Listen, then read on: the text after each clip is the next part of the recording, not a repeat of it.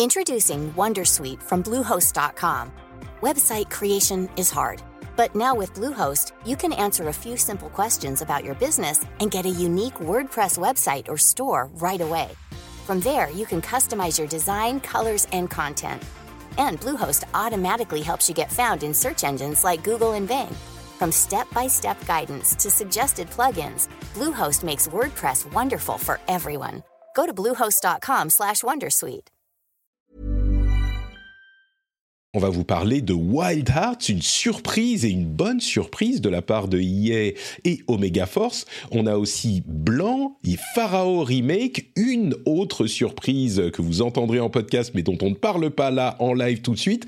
C'est un gros truc euh, dont vous avez sûrement entendu parler au moment où l'épisode est publié. Et à propos d'épisode, eh ben on se lance tout de suite dans le rendez-vous jeu.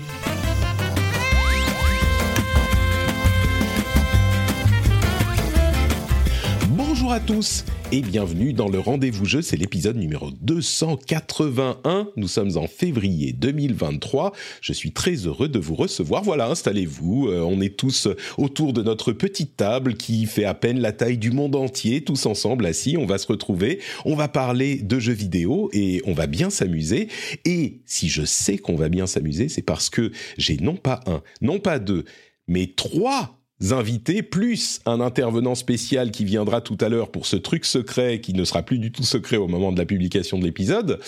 Mais trois invités incroyables et euh, honneur au... Alors j'ai envie de dire honneur aux plus anciens. Je crois que la personne qui était dans l'émission il y a le plus longtemps, c'est Christophe Collet. Qui, Ah, qui était là. Je crois, Christophe, t'étais là, euh, ça fait super longtemps, hein. Oui, T'étais là oui, il y a oui, 3 c'est ans, vrai. 4 ans, peut-être? Ouais, ouais, ouais, ouais, tout à fait. Ouais, ouais, je suis d'accord. Je vais, je vais vérifier tout de suite. Euh, Christophe Collet, dans mon champ de recherche, c'était oh la première fois, c'était en 2016, 2015, 2015, Ah, pas mal. Christophe. Incroyable. Et puis tu as disparu à partir de 2016 pendant plusieurs années. Et là, tu es de retour pour mon, mon plus grand bonheur. Comment vas-tu, Christophe? Très bien, très bien. Et très content d'être là, évidemment. Super, merci beaucoup. Et, euh, et puis, bah, ça va bien. Ça va très, très bien. Très bien. Plein de toujours, super euh, jeux, plein de magazines. euh, c'est cool. toujours dans, dans cette technologie archéologique qu'est la Ouais. presse papier, qui Oui. connaît une, un certain... J'ai presque l'impression qu'il y a un renouveau de la presse papier ces dernières années. Ouais, bah, en tout cas, il y, a, euh, il y a des propositions qui sont euh, différentes les unes des autres, qui se complètent bien, euh, y compris chez nous, et puis même avec nos, euh, avec nos confrères, quoi, que ça soit JV, Canard, JVM. euh, Il y, a, il y a plein de choses différentes, il y en a pour tout le monde, et euh, c'est cool. Et euh, bon, c'est pas facile parce qu'on a tous beaucoup parlé, la crise de plein de choses, crise énergétique, le papier, c'est compliqué, mais, mais on y arrive vous êtes tous, et euh, c'est top. Quoi. Vous êtes touché par des, des trucs dont on se doute pas forcément si on n'est pas spécifiquement dans ce milieu, mais des problèmes comme le prix du papier, par exemple, qui a augmenté. Ouais, ouais. Euh, on n'y ouais, pense pas forcément, mais évidemment, pour vous, c'est c'est vraiment... Ah non, mais c'est euh, c'est effectivement, c'est pas un sujet qui fait, euh, et c'est normal, hein, il y a plein de choses dans la vie à, à gérer, mais euh, c'est euh, c'est un sujet qui est dans l'édition, c'est du jamais vu, parce que c'est euh, depuis un an, un an et demi, voire un peu plus, c'est des hausses qui sont euh, stratosphériques en euh, d'un mois sur l'autre, euh, plus 10, plus 20, plus 30%, enfin je veux dire, c'est des coûts qui sont euh, faramineux et que chacun essaie de gérer et d'absorber à sa manière, quoi, et euh, Bon, mais, euh, mais on y arrive, on est là, on sort des mags, euh, on en est content et, euh, et c'est cool quoi. C'est l'essentiel. Et donc, euh, bon, on en reparlera en fin d'émission, mais euh, Total Jeux Vidéo, euh, légende du jeu vidéo, le tout dernier, etc., etc. Donc, euh, il y a de, quoi faire. Euh, donc, si vous allez dans votre kiosque, cherchez euh, les, les noms de les magazines avec des noms de jeux vidéo, sauf votre ami et concurrent. Voilà, c'est ça. mais aussi, cherchez-le, cherchez-le. Oui, aussi, bien sûr. Je dis sauf, c'est juste que c'est c'est pas Christophe qui est dans, dans le coup. Ah, voilà. Normalement, j'y suis pas. Si j'y suis, faut pas le dire, c'est secret, c'est pas normal. mais, mais tout le monde s'aime bien, s'aime bien, évidemment, dans ce milieu, y compris une autre personne que je suis extrêmement heureux de retrouver après un petit peu moins longtemps, mais il y a eu des histoires de déménagement, de changement de vie. Euh, Marion Bargiaki, qui est là avec nous aussi. Salut Marion Salut, salut. Très heureux de t'avoir à nouveau. Euh, alors bah, toi aussi, t'es moitié, t'es, un petit peu dans la presse papier aussi, euh, un petit peu à la radio, un petit peu, un petit peu partout également. Moi, dès qu'il y a une fenêtre ouverte, tu sais, je passe un genou, euh, j'y vais. Hein. Et d'ailleurs, tu me disais avant l'émission, alors je sais pas si tu, si on peut en parler du coup de, de ta prochaine. je pense qu'il y a, il n'y a, a, pas de gros secret. Je, je vais avoir la, la, joie, la chance de, de, publier un test dans le prochain Canard PC. Et euh, voilà, c'est un petit peu un, un rêve de gosse. C'est bon, j'ai checké sur ma liste. Euh, c'est fait, ça c'est fait. Voilà, il y aura mon pseudo dans Canard. c'est marrant parce que euh, je retrouverai, je retrouvais, je suis de passage à Paris et, et on a fait un petit dîner avec quelques amis euh, et on se disait ah c'est marrant maintenant il y a des gens qui nous disent euh, ah j'ai j'ai j'ai euh, été j'ai rencontré telle personne que je regardais quand j'étais au collège ou machin. C'est et c'est des journalistes tu vois c'est des adultes des gens qui ont euh, peut-être des familles etc et, et qui nous disent ah moi quand j'étais au collège je, je te regardais ou je t'écoutais ou je sais pas quoi. C'est euh, bon, oui, effectivement. Le monde avance, ah, semble-t-il. Je, suis complètement dans cette catégorie de, jeunes adultes, euh, non, je suis plus jeune, d'adultes qui, euh, qui rencontrent ces idoles du passé. C'est ça, il faut, il faut faire attention aux mots, parce que je suis plus jeune, ça veut dire que les autres, tes idoles, sont encore plus. Et du passé, je suis vois,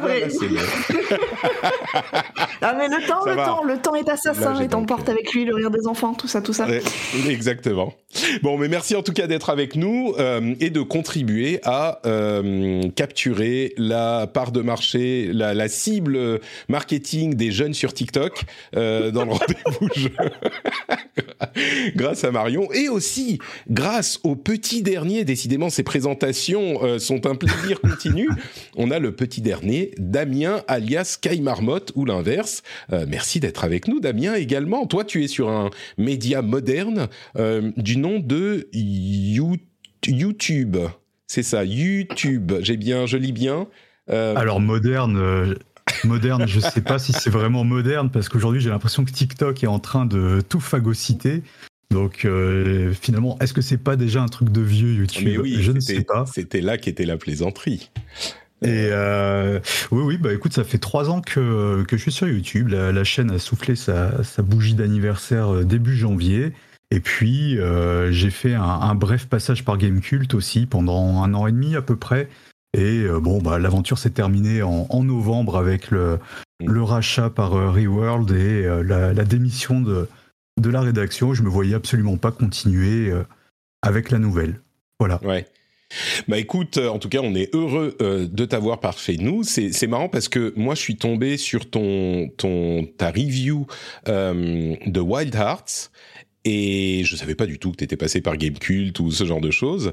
Euh, et j'ai beaucoup apprécié l'angle que tu as pris, qui est, qui est un petit peu comparable au mien peut-être. Mais, mais du coup, c'est marrant de voir que tout le monde se croise et ce milieu est pas si grand que ça. D'ailleurs, comme je disais, avec les, gens avec qui on s'est retrouvés, on s'est rendu compte qu'il y avait plein de gens qu'on connaissait, qu'on qu'on avait fréquenté, etc. En, sans s'en rendre compte.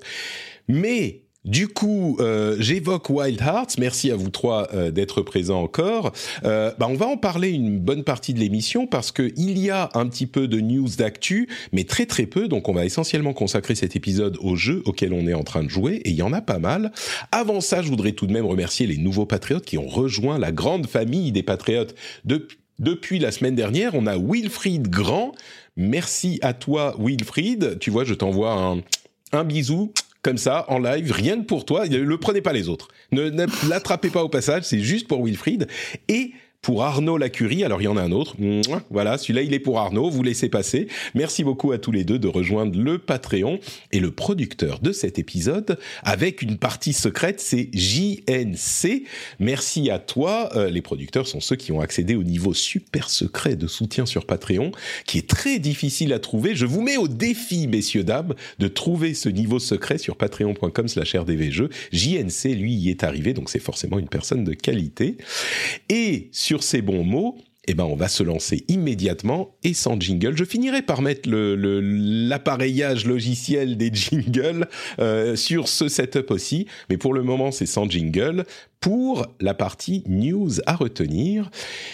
Et comme je vous le disais, il n'y en a pas énormément. Le truc que je mentionnerai, c'est euh, cette sorte de admission euh, un petit peu à demi mot, sans vraiment le vouloir, de Microsoft, qui euh, a dit aux autorités de la concurrence. Toujours dans cette affaire, on, on apprend toujours plein de choses intéressantes hein, quand les gouvernements et les autorités se mêlent euh, de, des affaires des sociétés. En l'occurrence, ils ont dit à la CMA chez Microsoft que le Game Pass entraînait une baisse des ventes euh, des jeux inclus dans le Game Pass.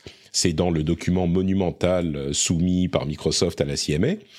Et c'est intéressant en particulier parce que jusque-là, les seuls échos qu'on avait eus de cette histoire dataient de 2018 quand Phil Spencer disait, et il y avait eu des, petits, des petites mentions ici et là, euh, quand Phil Spencer avait dit que bah, le Game Pass, ça stimulait les ventes et, donc comme les gens en parlaient, eh ben, les développeurs euh, bénéficiaient d'une exposition supplémentaire et donc ils vendaient a priori quand même des jeux, même si le euh, Game Pass, si leur jeu était inclus dans le Game Pass. Et là, bah, alors c'est pas tout à fait un retournement complet, mais clairement ça vient mettre un bémol puisqu'ils n'ont pas dit le pourcentage de baisse des ventes, qu'il a été supprimé, il a été redacted, euh, comme on dit en anglais. Vous, vous appréciez l'accent, j'espère. Mais il y a effectivement une baisse, une baisse des ventes, euh, une baisse des ventes qui se qui se constate par Microsoft en tout cas. C'est c'est pas surprenant mais c'est quand même intéressant d'en avoir une euh, confirmation, je pense. Est-ce que euh, ça relance vos les craintes de bah. ça y est, le Game Pass va détruire l'industrie du jeu vidéo pour vous ou, ou, c'est pas bah, si on ne sait pas si ça, si ça va le détruire. Ce qui est un peu étrange, c'est bon, moi je me souviens pas, mais c'est un petit peu étrange, en fait, euh, c'est plutôt les déclarations d'il y a quelques années qui consistent à essayer de faire croire que d'une manière un petit peu magique, ça boosterait les ventes, etc. C'est-à-dire, c'est précisément pas le, but. enfin, c'est-à-dire que là, le, but du Game Pass, comme tous les que que ça soit pour les pour les pour les pour les plateformes ciné, musicales, etc. C'est précisément de proposer autre chose. Donc, moi, je veux bien que Phil Spencer nous dise oui, mais c'est parce qu'en fait, euh, on y joue beaucoup, donc ça fait plein de prescripteurs, etc. Mais enfin, personne n'y croit sérieusement. C'est précisément, c'est précisément pas le but de la manœuvre. Bon, donc là, ce qu'il nous dit est, finalement assez classique. Toutes les autres industries en conviennent. Allez, il faut aller demander à l'industrie musicale si Spotify booste les ventes de CD. Enfin, c'est pas sérieux. C'est exactement comparable à un. Je dirais que moi, j'imagine que ce, ce, dont il parlait en 2018, c'était quand même il y a 5 ans et c'était avant le Covid, etc. C'est peut-être plus tout à fait la situation aujourd'hui. Et ça se trouve, ça fait une baisse des ventes de 3%. On ne sait pas, c'est pas forcément 60%. mais, mais, mais j'imagine, parce que je pense pas qu'il mentait en 2018, c'est juste que la situation a évolué et qu'ils se sont bien gardés de nous faire une update. Genre, hé, vous vous souvenez ce qu'on disait en 2018 Bon, bah finalement, euh, c'est pas tout à fait, mais au fur et à mesure que le le Game Pass s'est euh, euh, étendu, on peut imaginer effectivement que ça a impacté un petit peu plus le, les ventes, quoi. Ah bah oui, oui. Donc euh, après, la question que tout le monde se pose et dont il est compliqué d'avoir la réponse, c'est un petit peu de quelle manière les éditeurs et les studios se retrouvent dans cette économie-là. Euh, euh, est-ce qu'effectivement, alors on a bien compris que ça faisait effectivement une, exposition. N'importe quel joueur ayant le Game Pass peut accéder à, plein de jeux dont on peut supposer qu'ils n'auraient pas eu cette, cette exposition-là et ces joueurs-là sans ça. Mais voilà, la question qui est centrale, c'est eux comment ils comment, comment est-ce qu'ils s'y retrouvent et on espère qu'il s'y retrouve le moins mal possible dans cette économie-là. Donc, euh, mais après, effectivement, sa déclaration d'aujourd'hui paraît euh, paraît bah, juste frapper au coin du bon sens quoi bah oui effectivement euh, avoir tout avoir tout à disposition en location sur le Game Pass ça favorise a priori pas la vente à côté quoi c'est sûr oui, non, Christophe a raison. Christophe a raison. Le, modèle est en train d'évoluer. Alors peut-être pas aussi vite que pour la musique ou pour les films, séries. Tu, disais Patrick qu'il fallait pas comparer les deux, mais il n'empêche qu'on est habitué aujourd'hui à avoir beaucoup pour cher finalement. Donc le jeu vidéo va prendre ce chemin-là. Hein. C'est sûr, c'est sûr. Et à ce stade, euh, il y a un, autre élément qu'il faut ajouter, c'est que, enfin, qu'il faut pas oublier, c'est que les euh, éditeurs, enfin, les constructeurs, en l'occurrence Microsoft et euh, Sony qui s'y est mis aussi, rémunèrent les développeurs pour leur présence dans le Game Pass. Donc, c'est, c'est. Il y avait un document qui avait fuité d'ailleurs là-dessus, il me semble. Il y a quelques temps, c'était peut-être il y a un an ou un an et demi. Il me semble qu'il y avait un fichier qui était sorti avec euh, justement combien avaient touché euh, les développeurs pour euh, leur présence dans le Game Pass. Et bah oui, c'est un peu le Netflix du jeu vidéo. C'est ça. Mais, mais, ce que je veux dire par là, c'est que c'est que euh, la baisse des ventes, euh, évidemment, ne veut pas forcément dire que euh, les développeurs touchent moins au final, parce que après chacun négocie son contrat comme il veut euh, et comme il peut surtout. Mais mais comme il touche une somme pour être dans le Game Pass, si ça se trouve c'est plus avantageux ou c'est une somme garantie. Ah oui, non mais voilà, c'est ça. Toute la question, est, toute la question est de savoir comment il se retrouve là-dedans, quoi. Bien sûr, bien sûr. Là, on veut pour preuve qu'a priori ça fait baisser un petit peu le. Enfin, c'est que par exemple un Sony pour le moment en tout cas, refuse précisément de mettre ces gros jeux euh, Day One dans, dans son propre Game Pass parce que, bah, parce que ces jeux-là, ils veulent les vendre et les vendre par millions et pas. Euh, bon. Évidemment, non, non, mais c'est sûr. Et puis ce qu'il faut, et la critique qu'on entend souvent et que j'entends parfaitement bien, euh, c'est que la situation telle qu'elle est aujourd'hui et celle-ci, Qu'en sera-t-il quand vous évoquez tous les deux euh, Netflix et Spotify? Si un jour le marché du jeu vidéo, on n'a pas besoin qu'il soit à 100% représenté par les modèles d'abonnement, mais si euh, on imagine, je sais pas moi, 40, 50, 60% des euh, de l'activité du jeu vidéo qui se fait par les modèles d'abonnement, c'est un type de rapport au jeu vidéo qui change un peu et ça on pourrait en parler, ça a des, des aspects positifs ou négatifs, mais ce rapport par rapport au business model a toujours changé dans l'histoire du jeu vidéo, mais au-delà de ça, la question qui se pose de manière vraiment forte, c'est quel est le poids des euh, constructeurs face aux développeurs? Parce qu'aujourd'hui c'est Microsoft qui a besoin des développeurs euh, pour euh, comment dire pour rendre leur offre Game Pass attrayante si demain le Game Pass devient incontournable parce qu'il représente 40% du marché du jeu vidéo, on en est loin, mais ça peut arriver. Euh, bah peut-être qu'ils vont imposer des conditions un petit peu différentes aux, développeurs que ah celles qui sont avantageuses aujourd'hui. Donc bah, le parallèle, le, parallèle jeu, c'est précisément aussi sur PC, c'est Steam, c'est-à-dire c'est euh, c'est le rapport de force entre entre entre Steam et les éditeurs et les développeurs, parce qu'aujourd'hui effectivement euh, sur sur PC c'est Steam qui fait le qui fait, le, la, qui fait la pluie et le beau temps et qui fait la loi. Donc, et d'ailleurs, on voit bien qu'il est arrivé plusieurs fois que, qui, qui reviennent un petit peu sur la répartition, sur la manière dont qui est rétribué comment. Donc, bon, effectivement, c'est possible. Et, et, puis on, pourrait imaginer un truc un peu euh, glauque, un peu moche, qui, qui moi me ferait vraiment cauchemarder.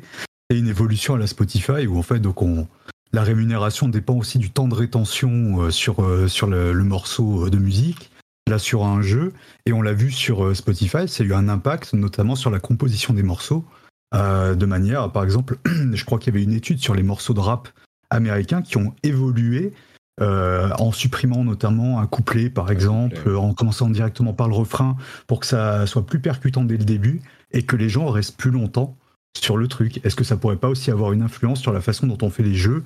Voilà, c'est un vaste ah, sujet. Certainement, je pense qu'il est impossible. C'est intéressant cette histoire sur la musique. C'est pas que Spotify, c'est aussi euh, et c'est à part l'IA, c'est l'autre truc dont on parle tout le temps dans la tech, c'est TikTok. Avec les vidéos courtes, il y a énormément, il y a eu une influence véritablement euh, euh, sur la manière dont on conçoit son morceau parce que ça doit tenir dans euh, dans le, le, la vidéo TikTok et accrocher tout de suite. Mais bon, ça on pourrait en parler longuement. Il y a toujours eu des évolutions euh, de, de la manière dont on fait le jeu en fonction de l'environnement et il y a des préoccupations aussi, mais, euh, effectivement, c'est un élément à prendre en compte aussi. Bon, on n'y est pas encore. On verra dans quelques années comment ça évolue, mais ce changement de, perspective sur le Game Pass est quand même important à noter. Mm-hmm. Euh, l'autre gros sujet, bah, c'est notre sujet secret euh, qu'on va insérer au montage, euh, qui dure. Euh, on a 37 minutes de discussion avec Cassim euh, sur ce sujet. Alors, je, je dis sujet secret, vous verrez. Il y a eu, je, ça n'a évidemment rien à voir, mais il y a eu une belle vidéo de démontage de la PlayStation, du PlayStation VR 2 fait par Sony. donc, donc voilà, c'est un truc que je dis comme ça en parallèle de ce sujet qu'on va lancer. Fanny, si tu m'entends, euh, c'est ici qu'il faudra l'insérer. juste là. Et hop, c'est parti, on se retrouve juste après. Et nous voilà donc pour ce segment euh, super secret que nous allons vous proposer tout de suite avec Cassim Ketfi. Comment vas-tu, Cassim? Ça fait bien longtemps qu'on ne t'a pas entendu dans le rendez-vous jeu. Eh bien oui, et ça fait longtemps qu'on ne s'est pas parlé, Patrick. Bonjour, ça va? Écoute, ça va très bien, ça va d'autant mieux que je passe un moment en ta compagnie, c'est toujours un plaisir. Et donc, ah. puisque tu es là, forcément, évidemment, tu es là pour nous parler de quelque chose qui a à voir avec euh, ton second employeur, Microsoft, euh, qui t'envoie eh tous les mois pour, euh, pour dire du bien, c'est bien ça? Bien sûr que non, puisque c'est ah exactement ce que Microsoft visiblement ne proposera jamais. mais quelle surprise Nous allons parler du PSVR 2 que tu testes depuis quelques jours. c'est bien ça. Alors, dis-nous tout. Depuis combien de jours tu l'as? Je ne sais pas si tu peux dire ça. Depuis combien de temps tu l'as? Quel, jeu tu as? Euh, Explique-nous ton aventure avec le PSVR 2. Ah ben, je le teste depuis quelques jours, depuis une bonne semaine, on va dire. Euh, un PlayStation VR 2, effectivement, sous embargo, parce que c'est les prêts euh, pour la, pour la presse. De la part de Sony. Donc c'est Sony qui me l'a prêté pour que je puisse le tester. Ils nous ont aussi effectivement donné quelques jeux comme notamment Horizon Call of the Mountain qui est le gros jeu euh, porte-étendard du casque euh, au lancement. Euh, et puis voilà, on a pu du coup faire quelques essais et vraiment. C'est très bien, tu l'as précisé, parce qu'on plaisante, on, plaisante avec les, les, bêtises de Microsoft, mais effectivement, il faut le dire. D'accord. Et donc, tu as quelques jeux et le PSVR 2. Oui. avant de te laisser partir dans tes impressions générales, je vais juste mentionner que moi, je suis assez optimiste sur le matériel lui-même. J'ai l'impression qu'il est vraiment bon. Mais sur les prospects les perspectives commerciales euh, de, de, l'accessoire, euh, je suis un petit peu plus dubitatif parce qu'il est cher, il coûte 600 euros euh, sans jeu, ce qui est plus cher que la console elle-même. On rappelle qu'il se connecte à la PlayStation 5 et pas du tout au PC, en tout cas à ce stade, euh, et qu'il se connecte avec un fil USB. Il n'y a pas de connexion sans fil, euh, donc c'est beaucoup plus simple que le PSVR 1 qui s'était vendu à 5 millions d'exemplaires, je crois, quelque chose comme ça, ce qui est pas rien du tout. Et mais il faut avoir une PS5, ça coûte plus cher que la console, et les jeux PSVR 1 ne sont pas compatibles avec le, PSVR 2. Alors il y en a qui sont portés, adaptés, mais il faut souvent payer un petit peu plus ou repayer le jeu carrément. Donc euh, voilà, mon, mon, a priori sur cet appareil, c'est il est trop cher. Euh, c'est une super bonne machine, mais qui est trop cher. Malheureusement, il n'y a pas assez de jeux dans le. Encore que ça, ça s'est corrigé un petit peu ces dernières, euh, ces dernières semaines, ces derniers mois mais, je trouve qu'il n'y a pas assez de jeux exclusifs à la, machine qui en démontrent les capacités. Euh, et c'est mon a priori plutôt négatif, qu'on m'a souvent reproché d'ailleurs euh, certains auditeurs de l'émission. Et, donc, ma question, ma, ma, je, bah, vais même pas te poser de questions, je te laisse euh, nous dire ce que tu penses du truc. Je vais, dire, que ton a, en tout cas ton a priori euh, part sur une bonne piste, mais, mais, tu vas voir. Euh, donc déjà, euh, effectivement, euh, moi dès l'annonce de la PS5, j'étais hypé par l'idée du PSVR 2 parce que euh, tout ce que Sony a mis dans la DualSense, la manette de la PlayStation 5, c'est que des fonctionnalités, et à vrai dire même dans la console elle-même, c'est que des fonctionnalités qui ont été pensées, on le sent, pour la VR, ou en partie pensées pour la VR, parce que c'est vraiment des fonctions d'amélioration de l'immersion et c'est des choses qu'on va retrouver euh, dans le casque. Donc euh, le fait que comparer, en, particulier quand on le compare vraiment au PSVR 1, y a, ça n'a plus rien à voir. Là, on est vraiment sur un produit qui est totalement abouti. Euh, on a d'un côté un casque effectivement très bonne facture avec un écran, des écrans OLED qui vont être très brillants, très parfaits pour du contenu HDR, qui vont en mettre un peu plein la vue. On a, euh, on a un système de vibration dans le casque euh, qui va plutôt bien marcher et on a surtout les manettes euh, dont je viens de oublier le nom, mais c'est pas les DualSense, c'est les Sense Edge, Sense Controller, voilà. les manettes Sense Controller qui sont bah, super, super, super bien, c'est super ergonomique. elles intègrent donc un système de vibration avancé comme vous avez sur la DualSense ou les Joy-Con de Nintendo. Vous avez un système de gâchette adaptatif. Euh, et surtout un très bon repérage évidemment dans au doigt euh, dans certaines oui c'est ça retour de force au niveau des, des, des gâchettes. Euh, et vous avez un très, une très bonne géolocalisation aussi dans l'espace avec les gyroscopes et tout ce qui va bien.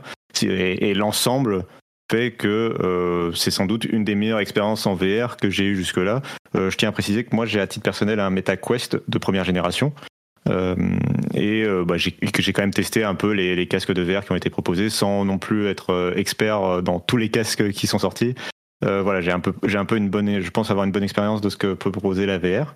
Et là, on est vraiment sur un casque qui va plus loin en termes d'immersion et qui du coup arrive à justifier quand même son placement tarifaire sur cet élément en tout cas de technologie de on fait mieux que le MetaQuest qui est à 400 euros on est moins bien que les casques à 1500, 2000 euros, genre MetaQuest Pro ou, ou peut-être le futur casque d'Apple ou ce genre de choses. Mais euh, sur cet intermédiaire-là, autour des 600 euros, technologiquement parlant, ça a du sens. Euh, voilà, sur, sur, le plan vraiment technique, euh, j'insiste là-dessus. il n'est pas parfait non plus. Juste pour préciser par rapport à ce que tu disais, alors d'une part, tu, on l'a pas dit, mais je pense que les, les, auditeurs le savent, mais tu travailles pour Frandroid et c'est pour Frandroid que tu que tu testes le casque. donc merci à eux aussi. Et, puis l'autre chose, c'est que le PSVR 1 était vraiment un casque, on va dire, à l'époque, milieu de gamme. Euh, l'écran était de qualité moyenne, il y avait 12 000 câbles pour le connecter à la PlayStation 4. Les manettes, c'était des manettes qui n'étaient pas du tout prévues pour la réalité virtuelle à la base. C'est les manettes Move Controller de la PS3. Euh, c'était PS3 le Move Controller. Elle a une caméra externe, oui, oui, c'est ça. Et puis il fallait une caméra externe pour l'utiliser c'était vraiment, c'était une, une expérience. On sentait qu'on était au début de la réalité virtuelle. Là, ce que tu me décris du PSVR 2, euh, j'ai l'impression que c'est carrément encore plus haut de gamme euh, que le prix ne le suggérerait. Quoi, j'ai l'impression que tu me dis il y a euh, une, une, qualité qui est, euh, on, on, est dans le haut du panier de ce que peut proposer la VR aujourd'hui à des prix qui, selon ce que tu me décris, j'imaginerais plutôt 800, 900 euros et il est à 600 quoi. C'est ça. Alors après, il est pas non plus. Euh, il a quelques petits inconvénients, notamment le fait qu'il soit filaire, alors qu'aujourd'hui, on, est plutôt habitué à des casques qui soient autonomes. Euh, et d'ailleurs, enfin, et là, je vais le, préciser. Euh, quand, on parle de casque autonome, c'est pas seulement le fait qu'il fonctionne, c'est-à-dire bah avec son propre système d'exploitation, etc. C'est que les MetaQuest et compagnie, on peut aussi jouer à des jeux PC euh, des, jeux PC en VR, type Half-Life Alix, sans fil. Aujourd'hui, ça marche très bien ce genre de technologie, et on peut vraiment jouer. Euh... un truc du genre qui fait qui connecte Exactement. et ça marche très bien, quoi. Et il n'y a vraiment aucun inconvénient. Et donc Sony aurait pu très bien proposer, euh, euh, aurait pu faire ce choix-là technologique de proposer un casque sans fil qui soit quand même bloqué avec la PlayStation 5 et tu as verrouillé dans l'écosystème de la PlayStation 5, mais sans fil quand même. ça aurait impliqué d'autres choix en termes de batterie, etc. donc ils n'ont pas fait ce choix-là mais, mais ils auraient pu le faire. Euh, et euh, un pack supplémentaire à terme euh, qui, qui permettrait ce, ce, cette option, mais oui, à ce stade. Euh, pas... Ça changerait quand même pas mal la conception du produit parce que ça demanderait, ça demanderait une batterie, ça demanderait d'avoir un, un, casque qui quand même fonctionne de façon plus autonome en termes de connexion, etc. D'avoir un Wi-Fi à l'intérieur, quoi, tu vois. De, donc, ça, ça, impliquerait des changements quand même assez importants. Euh, et, un dernier, du coup, un dernier point quand même sur le design, euh, sur le, les lentilles, euh, parce qu'aujourd'hui, on est sur une nouvelle génération de casques VR euh, qui utilisent des, des lentilles pancake, ce qui permet de faire des casques plus compacts en gros et, et de faire des casques où le champ de vision est un peu plus et pas plus large, mais en fait, le, si tu veux, le, quand tu, tu sais, quand tu règles ton casque sur les yeux, euh, tu as ce qui s'appelle le sweet spot, qui est l'endroit où tu vas vraiment voir de, avec clarté le texte et où tu vas pas avoir l'impression d'avoir mal réglé ton, casque.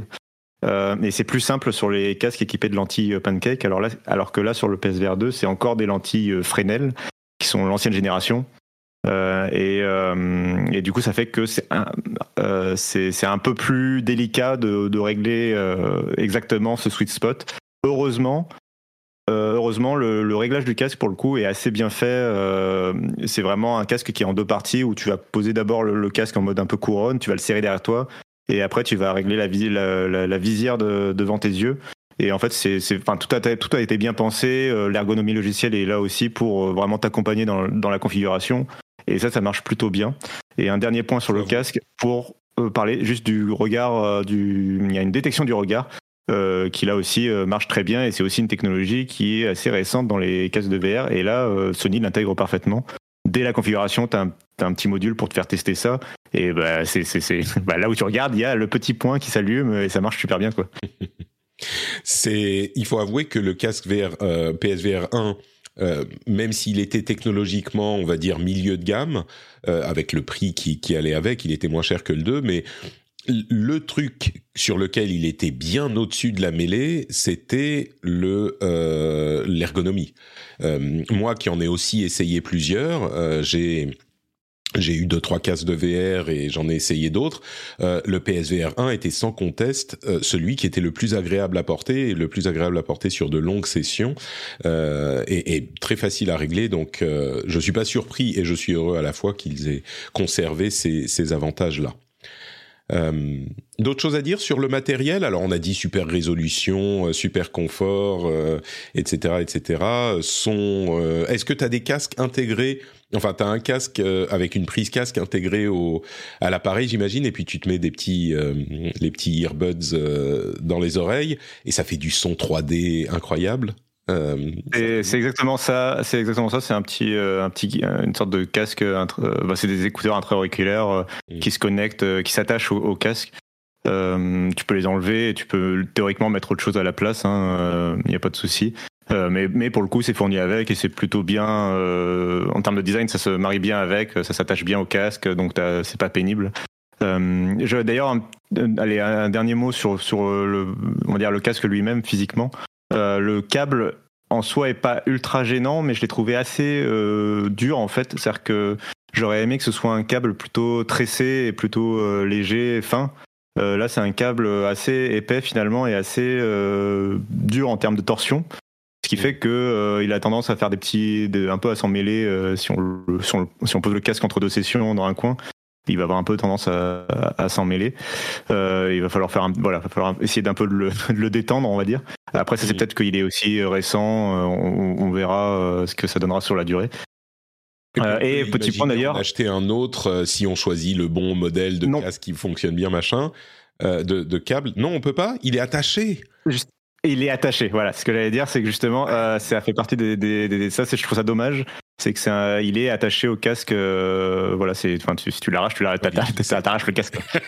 euh, donc, faut pas. Euh, mais, euh, mais voilà. Et euh, un petit point qui moi me me, faisait très très peur au début de, de, de l'expérience, c'était les, les, la batterie des, des manettes, puisque c'est deux DualSense avec une batterie intégrée, et on sait que la DualSense n'a pas une autonomie incroyable. Mm. Donc, donc j'avais très très peur. Euh, en fait, au final, alors l'autonomie est pas est pas dingue, c'est tu as 4 à 5 heures d'autonomie par par manette, mais euh, en fait, tu vas jamais faire des sessions de VR qui font plus de 4 à 5 heures d'un coup en une fois en one shot, tu vois. Donc tu auras le temps de les recharger, c'est juste que c'est pénible par contre de recharger deux manettes différentes avec chacun son câble USB-C et il faut penser à le faire entre chaque session. Donc ça c'est un peu pénible, mais c'est pas non plus horrible. Et euh, évidemment, Sony a tout prévu. Ils, ont, ils vendent un dock de recharge à 50 euros en plus du casque. J'aurais aimé que ce dock soit. Euh, ça aurait été vraiment cool qu'il soit fourni avec. Euh, mais bon. Mhm. C'est pas, non plus un, pas non plus un défaut. Quoi. Du coup, technologiquement, techniquement, au niveau du matériel, je pense qu'on comprend que bah, il vaut son prix. Alors après, à chacun le, le, le loisir mhm. de décider s'il veut payer le prix ou pas mais j'ai l'impression que la leçon sur le matériel, c'est euh, oui, c'est carrément un casque euh, qui vaut ses 600 euros. Euh, je pense que qu'on sera d'accord là-dessus, n'est-ce pas? C'est ça. Alors après, on passe évidemment à l'autre problème et tu, penses bien que voilà tout n'est pas parfait. Euh, c'est, c'est, mais c'est ce que tu disais en introduction, ça va être le contenu euh, et à qui finalement s'adresse ce casque qui va qui vont me poser problème. Euh, c'est-à-dire que euh, d'une part, euh, la majorité des jeux, comme tu l'as dit, disponibles au lancement, y a pour un lancement de console ou de plateforme, avoir une trentaine de jeux disponibles au lancement, théoriquement, c'est beaucoup. Euh, malheureusement, là, dans les faits, ces 30, les 30 jeux qui sont disponibles, c'est essentiellement des jeux qui étaient disponibles soit sur le premier PSVR ou euh, sur, d'autres casques, et surtout, enfin voilà, sur les euh, MetaQuest, qui sont vendus 200 euros de moins et qui n'ont pas besoin d'une console de jeu attachée.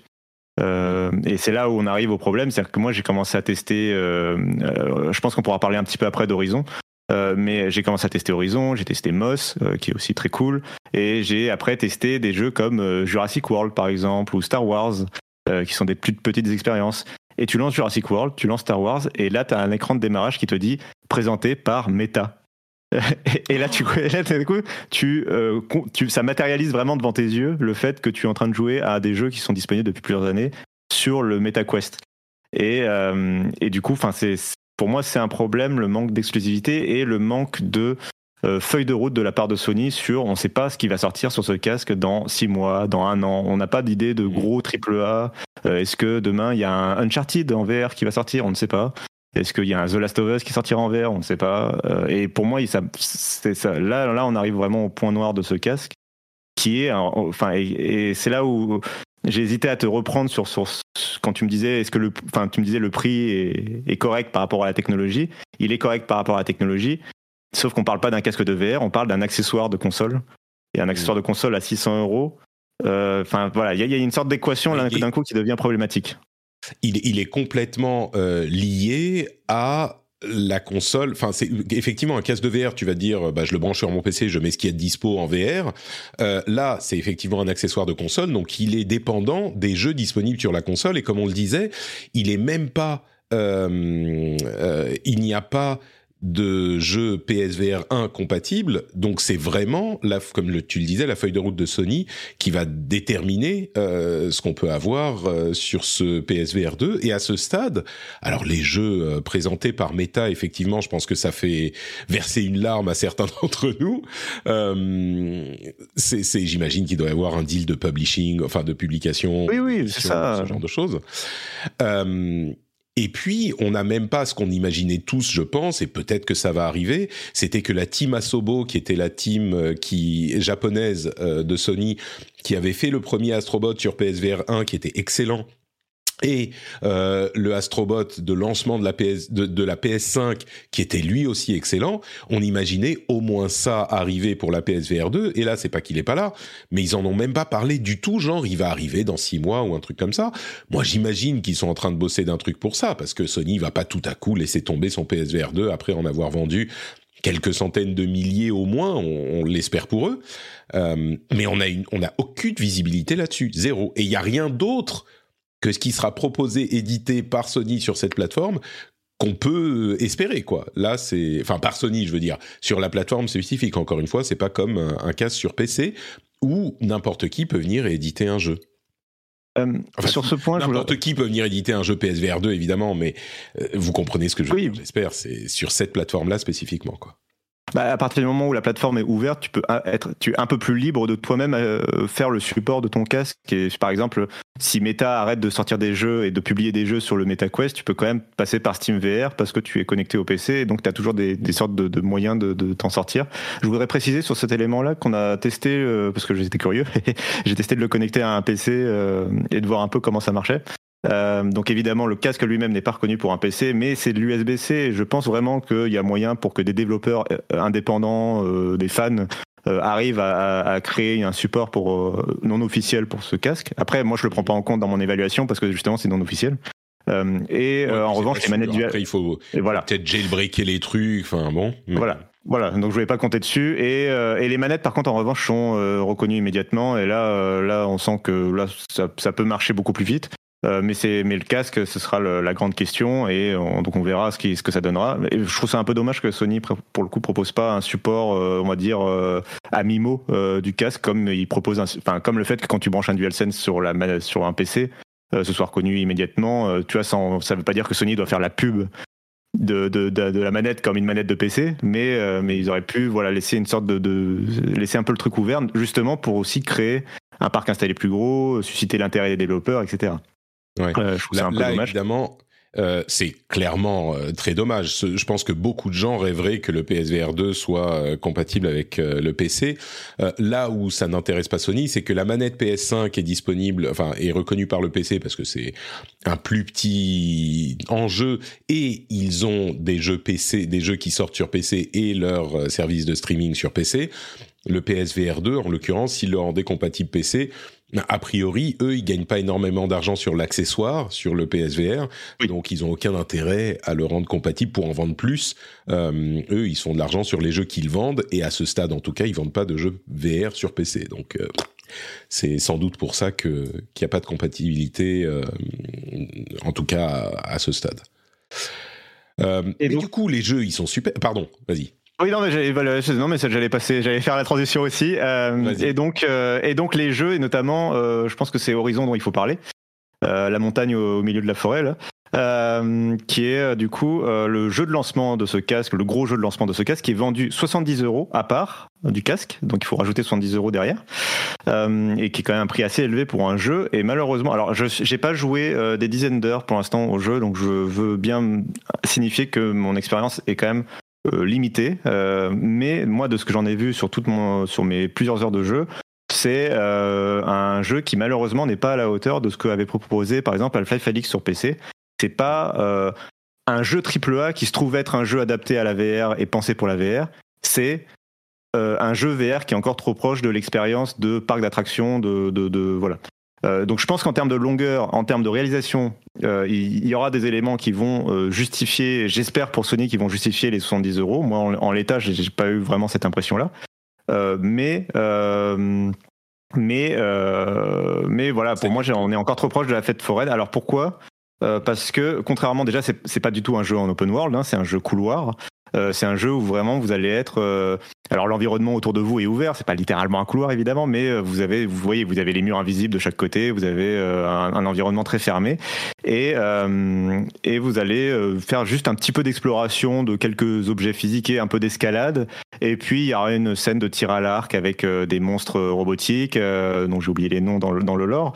Euh, euh, puis vous avez, euh, puis vous allez avoir une séance d'escalade, une petite scène de dialogue, voilà, et ça va être très très couloir encore une fois. Et, et, malheureusement il y a à la fois pas énormément de trucs en termes de, de VR c'est-à-dire qu'il n'y a pas des millions d'objets qui sont physiqués partout avec lesquels vous allez pouvoir jouer avec votre environnement de jeu. Il y en a un peu mais il y en a aussi qui le sont pas du tout. Et c'est vraiment très bloquant notamment dès l'introduction du jeu où le jeu va vous mettre dans une barque où vous allez vraiment être en mode euh, passif, où il n'y a vraiment aucune, aucun élément de gameplay. C'est littéralement euh, une scène cinématique façon euh, la scène d'introduction de Skyrim, voilà, où vous êtes dans la charrette. Bah là, vous êtes dans une barque, c'est exactement la même chose. Et on sauf que l'immersion, c'est c'est c'est le, le, moment où on va découvrir cet univers et être émerveillé par l'immersion que, que peut proposer un casque de réalité virtuelle en fait. Ce qui, est le cas, mais euh, le jeu pose à vos pieds un arc, euh, parce que là c'est ce que la personne devant vous dans la barque euh, a, à ses pieds, enfin à côté de lui. et il y, a cet arc, et en fait vous devriez pouvoir l'attraper physiquement, vous pouvez l'attraper, mais le jeu va pas vous le laisser l'attraper par exemple, et ça fait partie de ces éléments de, de frustration que vous allez avoir, je trouve, parce que narrativement vous n'êtes pas censé pouvoir choper cet arc, donc l'arc il est bloqué quoi. Euh, sauf que vos mains euh, peuvent aller le, prendre. Bon, c'est un peu voilà. Euh, et c'est vraiment des éléments comme ça que je trouve vont un peu détériorer l'expérience. Et puis il y a vraiment des éléments. Moi, j'ai noté des, scènes que je trouve que Sony ne se serait pas permis sur un jeu, on va dire en 2D, c'est-à-dire un, un, jeu pas VR, quoi, un jeu classique. par exemple, je, après je vais pas trop en dire sur le jeu, mais très rapidement au début du jeu, vous avez vous avez allez avoir une scène d'interaction avec Aloy, euh, et, euh, et Aloy va en gros vous dire je vais vous emmener dans, dans la forêt. Euh, là, vous avez un fondu au noir. Le fondu au noir disparaît après un, un, petit temps de chargement. Vous êtes dans la forêt et là, il y a Aloy qui vous sort une phrase pour vous dire bah voilà, je t'ai emmené dans la forêt et qui se barre dans un buisson et disparaît. Et, ah et je trouve que ça, c'est le genre de truc dans, dans, un jeu normal. Déjà, on aurait fait le voyage avec elle, et puis euh, et puis on n'aurait pas eu ce jeu. Enfin, on n'aurait pas un il y aurait pas eu un dialogue aussi minimal. Ça, ça fait vraiment, on n'avait pas envie de payer euh, l'actrice, et puis et puis la façon dont elle disparaît dans le buisson avec le buisson qui bouge pas et qui est pas physiqué, tu vois, ça fait vraiment ça, ça, fait vraiment la démo la démo futuroscope quoi, je trouve. Mais D'accord. Bon, écoute, euh, du coup, c'est, c'est, on m'a reproché moi un petit peu, euh, enfin certains m'ont reproché de dire que euh, Call of the Mountain, Horizon Call of the Mountain était une démo euh, pour le PSVR 2. Et évidemment, j'entendais pas que c'était une démo qui dure une demi-heure euh, comme un disque vendu euh, vendu avec une donnée avec une PlayStation 1 à l'époque, mais c'est un jeu qui est là pour montrer les capacités de l'appareil, mais qui est pas un gros jeu énorme budget triple A comme on pourrait les imaginer. T'as l'air de confirmer cette impression, quoi.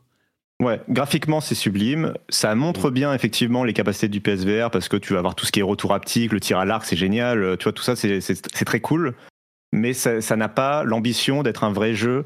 Et tu, tu sens que c'est pas c'est pas un jeu canonique par exemple de la série. C'est un spin-off. Euh, c'est pas voilà, on est sur euh, on est sur ce genre de choses. ça me rappelle aussi en quelque sorte, par exemple, le Uncharted qui était sorti sur PS Vita, tu vois, qui qui va utiliser les fonctionnalités de la PS Vita mais qui a qui, qui, qui est pas le Uncharted 3 ou le Uncharted 4 de l'époque, qui est juste un Uncharted pour PS Vita quoi. Mmh. Euh, et c'est on est vraiment dans, dans ce genre de, de, jeu là en fait. Et pour 70 euros, je trouve ça, pour l'instant, j'ai trouvé ça un peu cher, sachant qu'en plus tu viens de payer un casque à 600 euros. Euh, j'ai trouvé ça un peu cher. Euh, mais j'attends peut-être après euh, aux deux tiers du jeu, ça se trouve le truc euh, prend tout son sens et décolle et peut-être que je suis pas passé à, que je suis passé à côté pour l'instant. Donc je T'as mais, mais voilà. mais je sais pas si c'est la probabilité la probabilité est, est grande. Euh, mais du coup, euh, comme on le disait, il y a une trentaine de jeux qui sont disponibles. J'imagine que tu en as essayé quelques quelques autres. Donc à ce stade, je vais te poser une question que se posent peut-être certains auditeurs, et, et, ça recoupe avec la question de pour qui est ce casque. Euh, il y a sans doute des gens qui n'ont jamais encore jusqu'à maintenant euh, été, ne se sont jamais laissés tenter par la réalité virtuelle, ont attendu, ont laissé passer différents casques, peut-être qu'ils ne voulaient pas investir à ce moment, peut-être qu'ils se disaient que les suivants seraient meilleurs. Euh, et qui sont aujourd'hui prêts à se lancer dans l'aventure de la de la réalité virtuelle.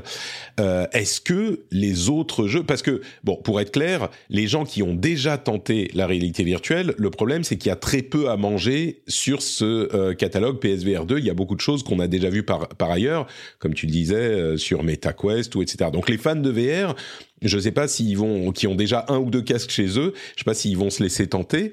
Euh, mais ceux qui n'ont jamais euh, la, la, petite tranche de ceux qui euh, n'ont pas été intéressés jusqu'à maintenant, mais tout à coup là sont intéressés.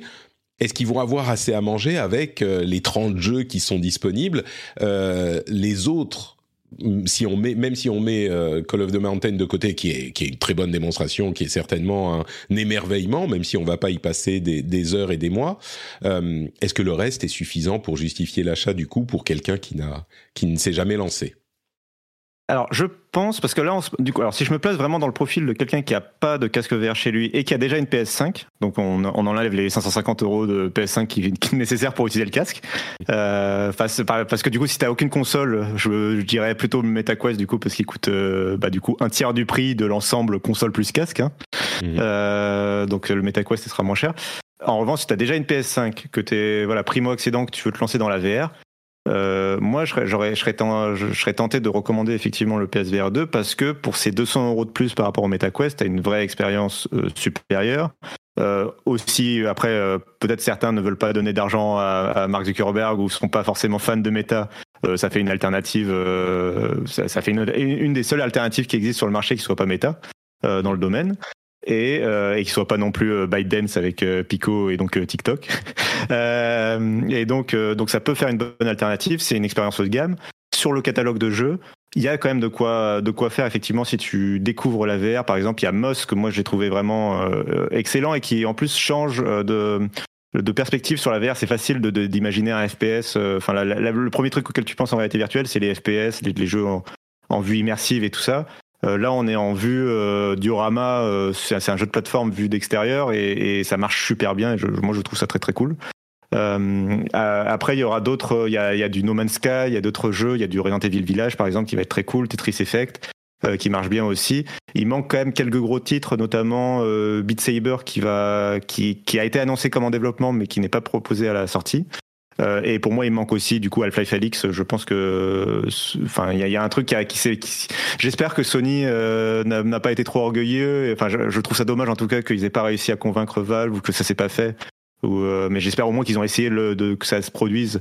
Mais je, je trouve ça dommage que Half-Life Alix soit pas disponible. C'est. Mais en fait, sur, sur ce point de Half-Life Alyx avant, avant que tu n'avances, euh, c'est marrant. Alors moi, je l'ai, j'y ai joué hein, Half-Life Alyx, je l'ai trouvé bien, mais il m'a pas autant convaincu que d'autres qui ont été complètement euh, émerveillés par par cette expérience. Mais je pense qu'il est indéniable que la présence de Half-Life Alix, au lancement en particulier, peut-être que la, hype retombera avec les, les, mois, mais au lancement, ça en aurait fait un système seller. Euh, je pense que énormément de gens se seraient dit bon bah ok, moi je veux jouer à Half-Life Alix, euh, j'ai pas un PC pour et j'ai pas envie de m'emmerder avec un casque à mon bureau machin. Je pense qu'il y a beaucoup de gens qui auraient été convaincus par la présence de Half-Life Alix au lancement du PSVR 2, donc c'est c'est vraiment dommage. Ouais. Voilà. Après, euh, mais après voilà. Donc il y a, y, y a, à boire et à manger pour le coup, surtout si tu es un primo accédant. donc voilà, je recommanderais. Les, quelques jeux que j'ai cités, par exemple, sont très recommandés en VR. Il y en a quelques autres que après que j'ai pas testé, que peut-être je, à, côté desquels je suis passé. Mais, mais au moins ces quelques-là, donc Moss, Resident Evil, Tetris Effect et donc Beat Saber quand il arrivera et ce genre de jeux, voilà, sont, sont quand même très très cool.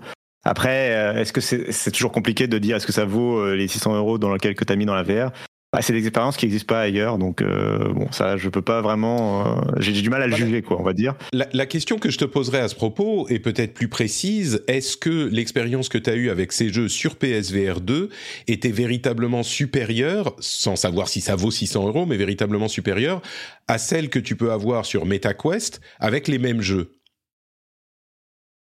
Je pense que oui, si tu as déjà une PS5 et que vraiment la seule différence c'est les 200 euros du coup entre d'un MetaQuest à un PSVR 2, là oui parce que euh, tu as quand même vraiment un meilleur écran.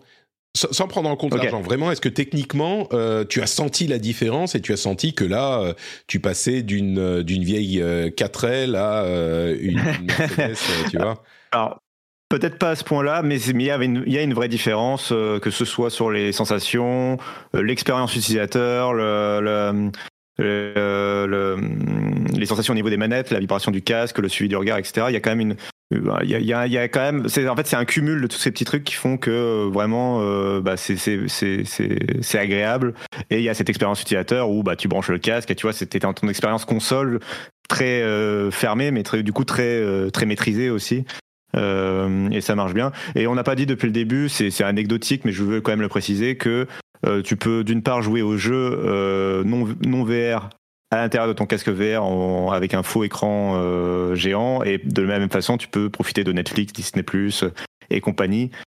tu vois en mode en mode immersif. Si t'as pas envie de prendre la, d'occuper la télé, si t'as pas envie, même si t'as envie de, d'être plongé un petit peu dans, dans, un monde du coup autour, bah, autour de l'écran, c'est t'es dans le noir et tout, donc t'es, vraiment en situation d'immersion. Ça, ça, peut être plaisant et l'écran est d'assez bonne qualité pour le coup pour que ça se justifie. Moi, j'ai trouvé que jusqu'à présent, euh, c'est toujours un cas d'usage assez anecdotique, mais euh, sur les présents casque, je trouvais ça vraiment pas convaincant parce que l'écran était quand même de, pas assez bonne qualité, les lentilles et tout, ça te donnait pas euh, la bonne expérience. Là, on y arrive, je trouve.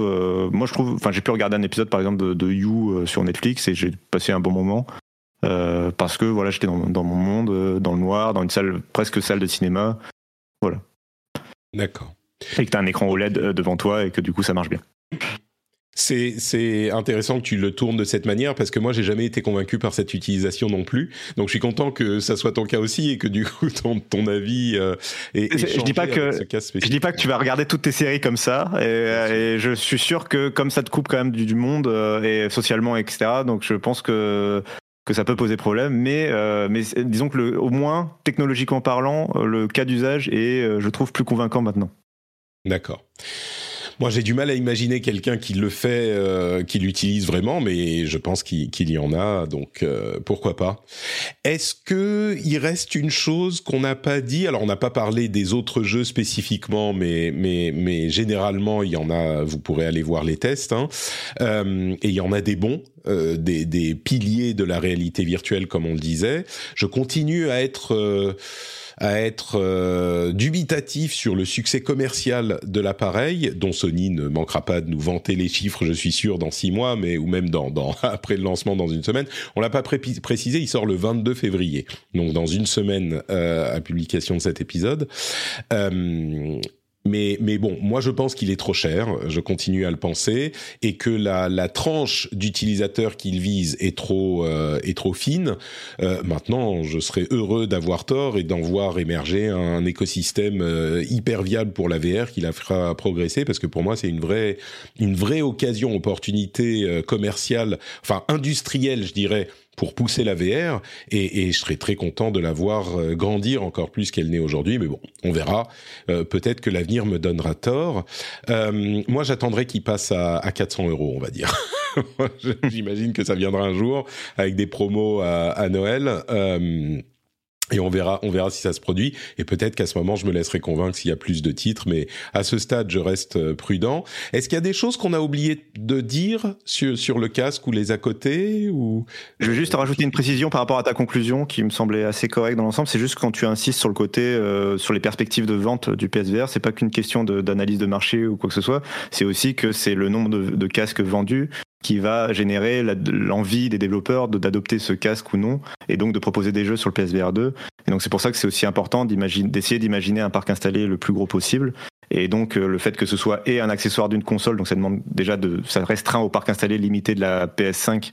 Et à l'intérieur de ce parc installé, le fait que le casque soit cher restreint encore plus le marché cible. Bah, l'un dans l'autre, ça fait effectivement, je suis assez d'accord que euh, ça, risque de pas se vendre à des millions d'exemplaires et, euh, et, du coup c'est problématique du point de vue du gros point d'interrogation de ce casque et du conseil qu'on peut faire ou pas à l'achat, de euh, quid du, suivi de Sony et quid du suivi des développeurs externes de, créer des jeux pour, pour cette plateforme-là. Euh, voilà.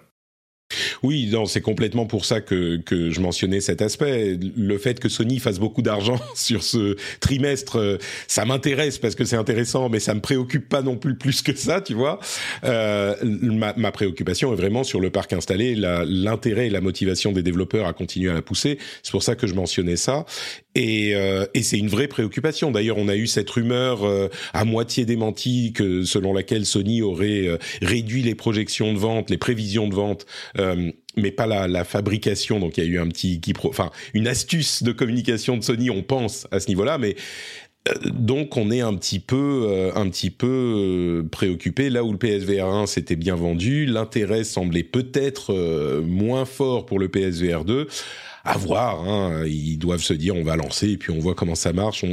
moi, pour moi, ça dénote un petit peu de d'une certaine arrogance euh, qui regagne un petit peu, hein, pas autant qu'à l'époque de la PS3, mais un petit peu avec le succès qu'ils ont eu avec la PS4 et au lancement de la PS5. Et je crains que ça ne nuise à euh, l'écosystème et en particulier à l'écosystème de la de la VR sur PS5. Mais bon, on verra. Peut-être que, que j'aurai tort. Bah écoute, Cassim, je pense qu'on arrive au bout de cette euh, longue discussion sur le PSVR. Eh oui, on a fait exactement les 15 minutes qu'on s'était dit avant l'enregistrement. Allez, PSVR 2, 15, 15 minutes, ça va suffire. Merci beaucoup d'avoir passé ce temps avec moi. Est-ce que tu peux nous dire où on peut te retrouver sur Internet? Et bon, il y a ton test qui sera déjà en ligne sur Frandroid euh, si on veut plus de détails au moment où vous écouterez euh, cet épisode, par exemple. Mais peut-être ça, peut-être d'autres choses. Ben oui, je vous invite à aller euh, lire mon test sur Frandroid et ça me ferait bien plaisir et me dire ce que vous en pensez. Vous pouvez me retrouver après euh, sur twitter.com, surtout euh, at notcassim et notez 2 sim et comme ça vous pourrez me dire si vous êtes d'accord ou pas euh, avec mon test. Et si vous avez surtout des questions supplémentaires auxquelles je n'aurais pas répondu, je me ferai une joie d'y répondre sur Twitter, sur le Discord de euh, la communauté Note Patrick. Euh, oui, vous avez normalement bien entendu un son de Discord qui se mute et qui se démute. J'avais pas mis en mode streamer et donc ça a fait les sons de notification. Désolé, c'était bien de chez moi, c'est pas de chez vous que, que ça vient. Euh, donc le lien vers le compte Twitter de Cassim sera dans les notes de l'émission et euh, bah, je suis sûr que vous le retrouverez à un moment pas trop trop loin quelque part chez des amis en podcast et en stream et en YouTube également. Merci beaucoup Cassim. Et puis nous, on retourne à notre émission euh, normale. Ciao, ciao. Amusez-vous bien. Ciao. Merci. Merci à Cassim de d'avoir passé un petit peu de temps euh, avec nous pour nous parler de tout ça. J'espère que ça vous aura aidé à euh, voir plus clair sur ce nouveau produit. Et on va donc se lancer dans un instant dans les jeux auxquels on a joué ces derniers temps. Avant ça, je vous rappelle tout de même que euh, cette émission est 100% financée. Bon, pas tout à fait. allez, on va dire en majorité, en grande, très très grande majorité, financée par Patreon. Et si vous vous appréciez le euh, l'émission, eh bien vous pouvez la soutenir financièrement, sur patreon.com/slash rdvjeux, obtenir des bonus incroyables, invraisemblables, comme par exemple le fait d'avoir des émissions sans pub, sans cette petite euh, promo au milieu, sans euh, avec en plus les time codes pour sauter quand Patrick dit des trucs qui vous intéressent pas. Vous pouvez aller directement au test et review des invités, par exemple, hein, Vous avez aussi des after-shows, des euh, contenus, des éditos, ce genre de choses, et surtout la fierté, le bonheur euh, de, de, soutenir un créateur que vous appréciez, j'espère. Et donc voilà, moi je fais comme ça, j'ai un petit budget que je consacre à, aux créateurs que j'apprécie. Et euh, en parallèle de ce que je peux faire sur euh, la presse et les choses un petit peu plus institutionnelles, j'ai mis une certaine somme sur, alors en l'occurrence Patreon, euh, parce qu'il y a beaucoup de gens sur Patreon, que je distribue à des créateurs que j'apprécie. Je vous encourage, si vous appréciez suffisamment et que vous en avez les moyens, les créateurs comme moi ou d'autres, à mettre un petit budget sur Patreon. Ça serait fort sympathique de votre part, un acte actif, presque militant j'aurais tendance à dire, euh, pour défendre ce en quoi vous croyez ou en tout cas ce que vous appréciez. Ready to pop the question? The jewelers at BlueNile.com have got sparkle down to a science with beautiful lab-grown diamonds worthy of your most brilliant moments. Their lab-grown diamonds are independently graded and guaranteed identical to natural diamonds, and they're ready to ship to your door. Go to Bluenile.com and use promo code LISTEN to get $50 off your purchase of $500 or more. That's code LISTEN at Bluenile.com for $50 off. Bluenile.com code LISTEN. Hi, I'm Kara Berry, host of Everyone's Business But Mine, and I am an all inclusive addict. Enter Club Med, the best all inclusive for you and your family. With resorts worldwide, from their family flagship resort, Club Med Punta Cana, to their only mountain resort in Canada, Club Med Quebec, they have everything you need to relax. With their 20 plus sports activities, wellness programs, you can dine on delicious cuisine and make memories with your family. So book your next getaway with Club Med. Visit clubmed.us or call 1 800 Club Med or your travel advisor.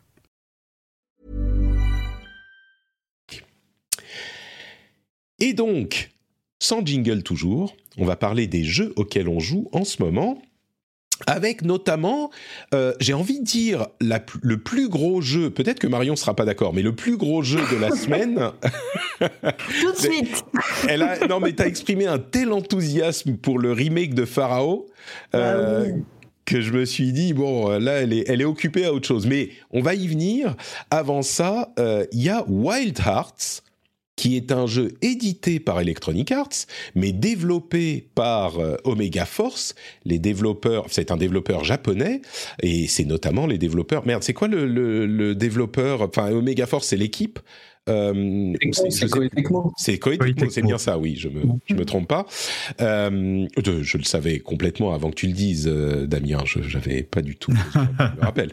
Euh, et donc, Wild Hearts, c'est ça semble être très clairement un concurrent à Monster Hunter et c'est pas si surprenant parce que Omega Force était à l'origine de euh, d'un gros concurrent de Monster Hunter qui s'appelle Tokiden qui est pas hyper connu en Occident mais qui a fait son petit trou on va dire c'était l'un des concurrents principaux à, euh, à Monster Hunter au Japon. Il y a eu deux épisodes là on a un petit peu l'impression que euh, c'est le 3 le, le, Tokiden 3 dont ils se sont dit bon, euh, Tokiden ça marche pas trop, on va faire un deal avec EA, euh, ils veulent une nouvelle licence. Et eh ben voilà Wild Hearts et on rajoute quelques trucs et ça change quand même un petit peu, mais on sent les racines. Et toi, là, ce qui m'a intéressé plus particulièrement euh, dans ton ton approche, c'est que t'étais pas hyper, t'avais pas réussi à rentrer dans les, euh, les, les Monster Hunter, mais Wild Hearts t'a séduit. Alors, déjà, je tiens à dire à Marion que j'aime beaucoup Pharaoh. Euh, le jeu de l'époque, donc euh, il faut pas m'en vouloir. J'aime beaucoup aussi ce jeu, donc désolé si Wild Hearts prend la, vedette. Ah mais je ne juge personne.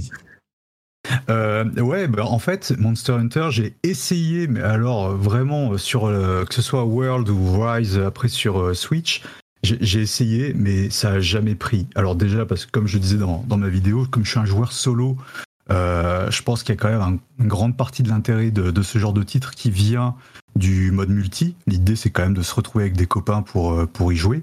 Et je trouvais qu'en solo, c'était un petit peu. Euh, un petit peu abrupt, un peu trop sec, et j'avais pas. Je sais pas, il manquait quelque chose pour me faire accrocher.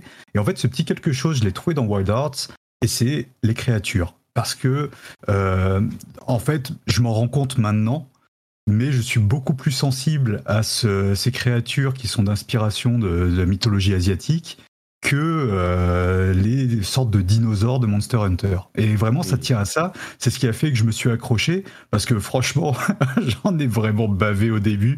Je me suis dit, mais pourquoi j'ai accepté, moi, de, jouer à ce jeu? Euh, Qu'est-ce qui va se passer? Je vais, je vais me faire marcher dessus comme ça pendant combien de temps? Et en fait, euh, en appréciant le, monde dans lequel on évolue, parce que la, direction artistique, encore une fois, est vraiment très jolie. Euh, ce, bah, ce, gros sanglier euh, qu'on peut voir dans les, bandes annonces. Euh, je, sais pas, j'ai été séduit, j'ai eu envie de m'accrocher. Puis il y avait aussi ces mécaniques qui faisaient que le jeu solo est très sympa, à savoir les pièges qui sont vraiment au cœur du gameplay. Et voilà, on a, on a ce sentiment qu'on peut s'amuser tout seul. Avant que tu partes sur les spécificités de euh, Wild Hearts, euh, je me rends compte qu'on n'a pas expliqué ce que c'était que Monster Hunter. Je pense que la plupart des gens le connaissent, surtout depuis l'avènement du, World qui a connu un grand succès. Mais juste pour rappeler en deux secondes, euh, un Monster Hunter et un Monster Hunter, Hunter like, c'est quoi? Ah bah c'est une sorte de jeu de enfin, c'est un jeu de chasse qui met euh, vraiment l'accent sur le farm euh, intensif. C'est-à-dire qu'on on est là pour tuer en boucle le même ennemi pour récupérer euh, des pièces, enfin des, matériaux qui vont permettre de fabriquer une meilleure armure, une meilleure arme. Et ça tient vraiment à la personnalisation poussée de son personnage et la fierté d'affronter toujours un ennemi de plus en plus puissant. Et voilà, c'est très, basique, mais ça marche très bien en fait si on, on commence par être, à être mordu par l'univers. Il y a euh, un élément qui est important aussi, c'est le fait que euh, les les comment dire les euh, ah je, retrouve plus mes mots. Le système de combat est je dirais pas punitif mais clairement compliqué à prendre en main. On a des animations qui ne s'interrompent pas. Euh, on a des, des, des armes extrêmement différentes, plusieurs armes qui, qui sont un petit peu comme des classes de personnages. Euh, donc, j'ai l'impression que c'est un petit peu ça aussi qui fait euh, que le jeu est difficile à prendre en main. Ces animations qui s'interrompent pas. Et il faut savoir quand taper, faire attention aux patterns. C'est presque. Alors, je suis désolé, je suis sûr que l'esprit de, de, de Exerve euh, euh, fronce des sourcils en m'entendant ça encore que peut-être pas, je crois qu'il en parlait dans son test aussi. Euh, c'est presque Darsoulsien comme euh, approche de ce type de combat, même si c'est pas aussi rigoureux. On est un petit peu dans cet esprit-là, quoi. Bah, je, ne sais pas si on peut aller euh, jusqu'à faire cette comparaison, mais il y a quelque chose, en fait, c'est un jeu pour les gens persévérants. C'est-à-dire mm. que si on est du genre à se décourager rapidement, non, il faut pas jouer à ça parce que c'est clair qu'on va être vite dégoûté. Et euh, en fait, pour prendre en main Wild Arts, il faut passer par cette phase d'observation qui est frustrante et phase d'observation à laquelle je ne suis pas forcément habitué. Euh, parce que euh, voilà, moi j'aime bien foncer tête baissée, un peu bas du front. C'est-à-dire que dans un, Souls, par exemple, je vais faire un build force et, et je vais y aller vraiment, allez, tête baissée. Et là, en fait, ça marche pas du tout. C'est ce que j'ai fait au début. Je me suis fait mais rouler dessus. Et à un moment, je me suis dit bon, observe, observe les créatures et regarde ce qui se passe. Et en fait, quand on les observe, on remarque comment elles, euh, elles se déplacent, on va bien repérer leurs attaques, etc. Et bah, tout devient naturel en fait. Et on se fait à ce rythme qui est un petit peu particulier où il faut attendre, il faut bien positionner ses pièges, il faut euh, voilà prendre le temps en fait. Hmm. Alors justement, tu parlais des pièges. Euh, encore une fois, on a rappelé le principe de Monster Hunter, mais c'était pour, pour par principe parce que la plupart des gens connaissent il y a quand même ces spécificités dans Wild Hearts euh, qui en font une partie du, du, du comment dire, ça, ça, ça joue dans l'attrait qu'il a eu pour toi. Euh, tu peux nous reparler donc effectivement des pièges et peut-être d'autres choses s'il y en a? Bah, c'est vraiment le cœur du gameplay. Pour le coup, on incarne un chasseur qui est euh, a priori la seule personne capable de construire des pièges dans le monde dans lequel il évolue. Donc euh, tout le monde est en admiration devant lui. Ah, c'est fantastique, c'est l'élu, euh, Matrix, etc. et du coup, on, se retrouve à pouvoir construire des objets qui, en apparence, sont des objets simples. Par exemple, poser une caisse sur le sol. Bon, bah après, on se rend compte qu'on peut en empiler trois ça fait une sorte de petite tour, on grimpe dessus et quand on se jette depuis cette tour, eh ben on est propulsé dans les airs et on peut retomber sur le dos d'un euh, de, la créature pour la, la frapper par-dessus, ce qui fait en général plus de dégâts. Euh, on va se découvrir qu'en empilant euh, par exemple trois trampolines, eh ben on va créer un marteau, un marteau gigantesque qui va bien tamponner la, tête de, la créature ah ou n'importe quel autre. Quelle, d'inventivité de ma part. J'y ai même pas pensé à empiler des, des, des trampolines. Eh ben pourtant, tu vois, en plus, le jeu est très bien fait là-dessus parce qu'il t'explique tout ça. Le jeu te, n'est pas avare en description, il t'es pas délaissé, t'es pas seul. Non, il t'explique par moment, il va te dire, bah oui, si tu fais ça, euh, tu peux débloquer telle amélioration, et ça va arriver sur des combats euh, assez précis. Et c'est ça qui est intéressant parce qu'en fait, au début, on se dit, bah oui, il y a, y deux, trois trucs à faire. Non, non, en fait, il y en a énormément. Le nombre de pièges qu'on peut créer est euh, vraiment vertigineux. Et il y, a, de tout. Alors là, je, citais par exemple ça. On peut créer des, sortes d'arbalètes géantes pour euh, planter les, créatures à distance. On peut euh, très bien faire des petites tours qui vont servir à nous soigner, enfin plus comme des lanternes, des choses comme ça. poser des torches qui vont permettre de faire des attaques élémentaires. Enfin, c'est vraiment très riche. Et ce qui m'a séduit là-dedans, c'est que du coup, en tant que joueur solo, et ben, je m'y retrouve complètement parce que je me dis, bah moi, mes pièges face à ces grosses bêtes, et ben, on peut y arriver. Et je trouve ça super cool. Et puis l'autre aspect que je trouve vraiment sympa, euh, c'est le fait de s'accrocher aux, créatures et de pouvoir les frapper euh, sur leurs points faibles, même si c'est au niveau euh, jouabilité très pénible. Je sais pas, ils ont un peu mal foutu leur, leur mécanique d'accrochage, je dirais, mais c'est quand même super cool. Et en fait, on se retrouve sur des combats vraiment épiques avec un design de créature qui est top. Là, c'est dans ma vidéo et ce qu'on peut voir sur ton, ton stream, c'est des créatures de bas niveau. C'est les premières qu'on croise. Bah alors les suivantes, oh là là. Parce que tu parles du. Euh, alors, tu dis les pièges, les gens qui ne qui n'ont jamais vu le, les trailers ou ce genre de choses. ça s'appelle des pièges, c'est des karakuri, mais mais c'est vraiment des. c'est des mécanismes. voilà, ce qu'on veut être vraiment euh, pointilleux. Euh, karakuri, ça veut dire mécanisme. Et, et du coup, oui, ce sont des mécanismes qui, assemblés avec différentes compositions, il y en a vraiment beaucoup de différentes, vont donner des résultats différents et des pièges qui peuvent être très utiles face aux créatures. Et, moi, j'avais vraiment peur que ça soit peu maniable en fait. Euh, c'est cette, cette, fonctionnalité de gameplay là. J'avais peur qu'elle soit vraiment, euh, comment dire, euh, pas dynamique, pas facile à utiliser. Et en fait, ça marche super bien. C'est on, quand on a pris le, le coup, parce que oui, je l'ai pas mentionné, mais euh, il est disponible sur le EA Play, ce qui veut dire que vous avez accès dans le Game Pass à 10 euh, heures d'essai dans le, jeu. Euh, donc il est dispo pour tous ceux qui ont le Game Pass Ultimate. Vous pouvez télécharger et jouer 10 heures. Alors c'est limité dans la partie du jeu que vous pouvez faire. Il y a que la partie, on va dire, introduction, la première zone, mais ça donne déjà une bonne idée de, de ce que ça peut donner. Et je ne sais pas si je vais complètement tomber amoureux du truc, et puis surtout, il y a une question de temps parce que c'est des jeux qui sont un petit peu chronophages, mais je dois avouer que, euh, à force de m'y intéresser, euh, bah en quelques heures, j'ai commencé à me dire ok, je comprends un petit peu mieux. Et sur euh, sur Monster Hunter World, j'avais passé peut-être 20 heures et j'avais pas complètement accroché non plus. Là, je sens qu'il y a un petit peu plus de potentiel. Et puis surtout, je suis pas arrivé au niveau du, du, deuxième des deuxièmes types d'armes qu'on peut euh, créer. Et celle dont tu parlais, avec laquelle on s'accroche aux ennemis, c'est dans cette deuxième euh, étape euh, de gameplay, et on peut créer une arme qui est une sorte de, enfin, c'est des couteaux qui font un peu. Ah, alors attention, il y a, alors oui, il y a la griffe qui permet effectivement, comme un grappin, de, s'agripper aux ennemis, mais tu peux t'agripper aux ennemis avec n'importe quelle arme. Hein. C'est pas, c'est pas lié à l'arme. Ah merde, j'ai encore raté un truc. C'est un truc que tu as dès le début. Si tu sautes sur un ennemi et que tu appuies sur R1 euh, ou euh, RB euh, sur une manette Xbox, et eh ben tu t'agrippes à l'ennemi et après hop avec le stick tu te diriges pour grimper sur lui et te, te diriger mais c'est pas lié à l'arme en fait. Donc j'ai, j'ai, bah c'est un truc, encore un truc que j'ai raté. J'ai même raté les, enfin j'ai pas vraiment beaucoup utilisé les coups super spéciaux quand tu remplis ta jauge en fonction. Chaque hmm. arme est très différente. Hein. Euh, ah oui, mon, mon, mon, petit sabre sympathique qui se transforme en une sorte de fouet euh, qui fait qui fait plus de dégâts, etc.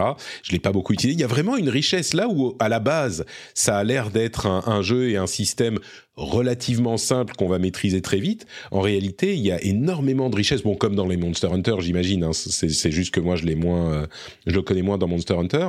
Euh, il y a une richesse énorme de gameplay euh, et de, de, de, oui, de gameplay dans les rencontres, quoi, et de jeux avec les armes.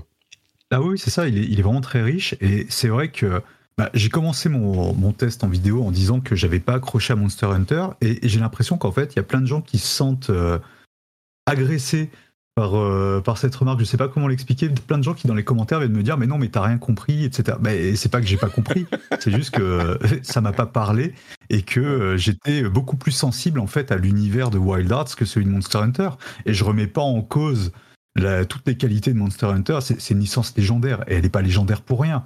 C'est juste que bah, ça peut arriver de passer à côté de quelque chose et c'est pas grave.